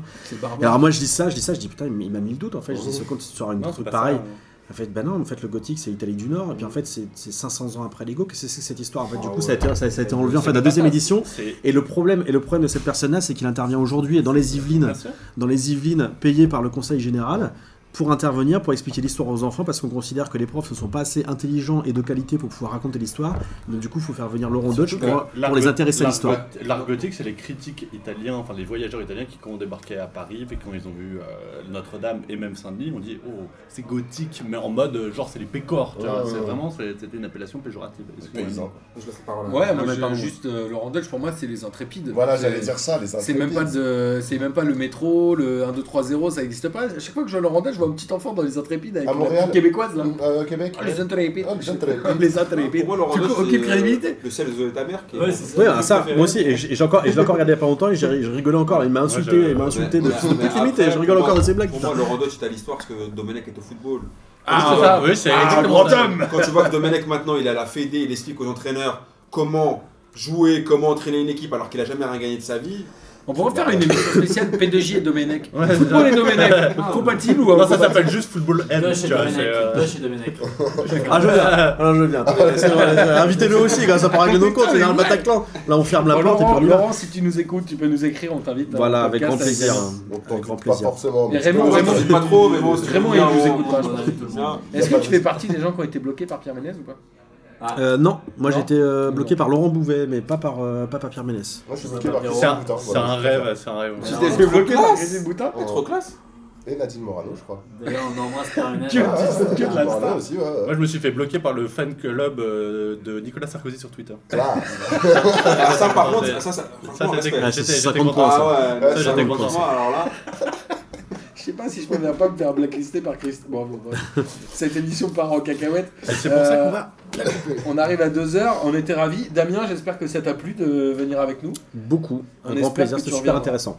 On espère que tu reviendras même sur des thèmes un peu plus euh, classiques, hein, Ligue 1, tout ça. Si Ouais, le ballon. Non, euh, puis- on peut parler de ballon des fois aussi. Voilà, c'est ça. Non, puis on conseille, on conseille quand même Je vraiment la, je lecture de son livre parce que c'est vrai que moi ça m'a rappelé un peu tu vois, notre histoire à nous. C'est-à-dire que moi j'ai plein de potes qui étaient abonnés à Auteuil à l'ancienne. Et, et c'est c'est vraiment euh, quand tu vois un peu le- enfin, l'historique du, du- du- on va dire de, du mouvement tifo au, au PSG et dans plein de clubs, c'est un, c'est un, un livre qui est vachement intéressant, qu'il faut vraiment, euh, ça, ça va tous, c'est votre petite Madeleine de Proust quoi. En fait, vous allez, vous allez- vous allez lire ça, et vous allez vous dire en fait, ouais le football il y a eu, il y a Madeleine de Le Prou. de le- ouais aussi. Oh, Putain, arrête. oh, Putain, Oh là là, Putain, franchement, je préfère Laurent Dutch c'est vrai que conneries. le, foot- le football quand même a changé et euh, le, le- le football aussi, le, PSG est, un bon exemple dans, dans- l'approche du foot, la manière d'aller au stade, la manière de- de- d'appréhender. Enfin, qu'est-ce que aujourd'hui aller au, au, Parc des Princes aujourd'hui aller au Parc des Princes, c'est pas pareil qu'aller au Parc des Princes. À- enfin, euh, on va faire un peu les vieux cons, mais à notre époque à nous, c'était autre chose. T'es allé au parc, là maintenant tu vas au parc, les mecs ils disent ouais en fait j'ai revendu ma place sur euh, Trivago ou je sais pas quoi, Ouais. ouais, Viagogo, via Gogo ou je sais pas quoi, ouais. Ouais. En fait, je l'ai vendu 3000 euros pour aller voir Barça, tu vois. Alors qu'avant, on était là, genre, putain, les gars, là, il y a, là, il y a PSG Galatasaray, on va, se, on va se foutre sur la gueule. Et maintenant, c'est plutôt, tu l'as revendu combien ta place? Où Tu vois des mecs, tu vois des Colombiens qui, l'ont- qui, qui sont fait carotte, qui l'ont acheté 800 euros 3 jours avant. Et tu te dis, en fait, ils sont où les supporters du PSG là, à ce moment-là, sur ce match-là Et c'est, c'est- voilà, c'est un, c'est un bouquin qui est pas mal. Encore, ça revient un peu quand même dans les tribunes Auteuil et tout. Ça commence à rebouger depuis. Il y a le collectif, ans. euh, le collectif Ultra Paris qui, euh, qui essaie de faire. Ouais, qui est bien. Non, non, mais c'est vrai, parce que c'est vrai que Non mais ça interroge ça- aussi après je pense que ça je vais encore une fois bon je sais pas pour euh, dire euh, c'est bien ou c'est mal parce que c'est pas à moi de, de juger ça mais euh, mais là-dedans aussi chaque- je me suis souvent posé la question euh, enfin je parle euh, au on enfin je n'utilise pas le je mais j'utilise le on et comme j'explique au début en fait le on il veut dire soit je c'est-à-dire quand ça va être une anecdote perso mais encore une fois quand l'anecdote elle, va- elle peut dire quelque chose Mmh, aux gens d'autres. Ça va être le on, les supporters du PSG, mais ça va être aussi parfois le on, les supporters de foot. Et je pense par exemple que ce que moi j'ai vécu et ce que les supporters du PSG ont vécu lors du transfert de Neymar, tout le monde l'a vécu, Mm. pas forcément dans les proportions euh, médiatiques identiques, mais tout le monde l'a vécu sur euh, le 31 août. Moi je rappelle les Marseillais qui attendaient le 31 août. Transfert de le- le- le- le- non, mais, le transfert- non, mais, non, mais, c'est- non, mais c'est ça, non, mais attends, le transfert de Jardel en termes d'intensité, t'étais ouf. Ouais. Le truc de la cerise d'Anigo, tout le monde a été là à dire Ah putain, il va y avoir un gros truc, machin, puis je sais plus c'était quoi, je sais plus quel bordel est arrivé à la fin. Et voilà, et, et tout, et tout ça en fait, cette, cette intensité-là, cette intensité-là en fait qui fait que on va tous, euh, enfin tous les gens, ils vont nous, nos, nos proches, ils vont nous parler, ils vont nous. on s'en fout en fait, on a qu'une seule chose en tête, c'est euh, c'est ce mercato. et Voilà, voilà, il y a des trucs voilà, comme ça qui, je pense, peuvent parler. euh, Enfin, j'essaie voilà, d'un- Qu'est-ce que c'est qu'être supporter en fait euh, de foot? T'as raison. Et n'oubliez pas que le 31 janvier, on fait un Facebook Live sur la fin du mercato de 20h à minuit. Donc d'ailleurs, tu seras bien évidemment invité, Damien. Sinon, tu seras chez Guilin. Et si t'entends pilon, il faut partir. C'est dans le 12. C'est dans le 12. Voilà. Euh, on vous embrasse. On va essayer de faire un peu plus de hors-série. T'as dit Antonin, je te remercie d'avoir Bah, proposé ce thème-là et je te félicite pour ton Ouais, animation. C'était un grand plaisir. Si tu veux le faire à ma place les lundis, Non, non. Tu le feras pas En fait, c'est chiant. En fait, c'est chiant. j'ai chauffé, euh, j'ai chauffé Bozan pour faire un football et musique bientôt et Kevin pour faire un football et discrimination. Amine, si t'as des idées, football et Real Madrid, ces deux choses un Football peu et kebab. dichotomiques. Football et on, a fait kebab. deux, on a fait deux heures d'émission pour ça, Gis. Franchement, t'es sérieux? Non mais ils sont plus que deux à écouter. Euh, messieurs, merci. On se retrouve euh, certainement En dès la semaine 2019. prochaine euh, en, En 2019, 2019, pour un 2019. P2J plus classique du coup. Et bonne année. Et bonne Non, année. On le dit Et- pas encore. Ouais, si, bonne Bonne année. bonne année, bonne année. bonne année. Bonsoir. Allez, bonne année. Ouais, ciao tout le monde. Salut Au revoir. À plus.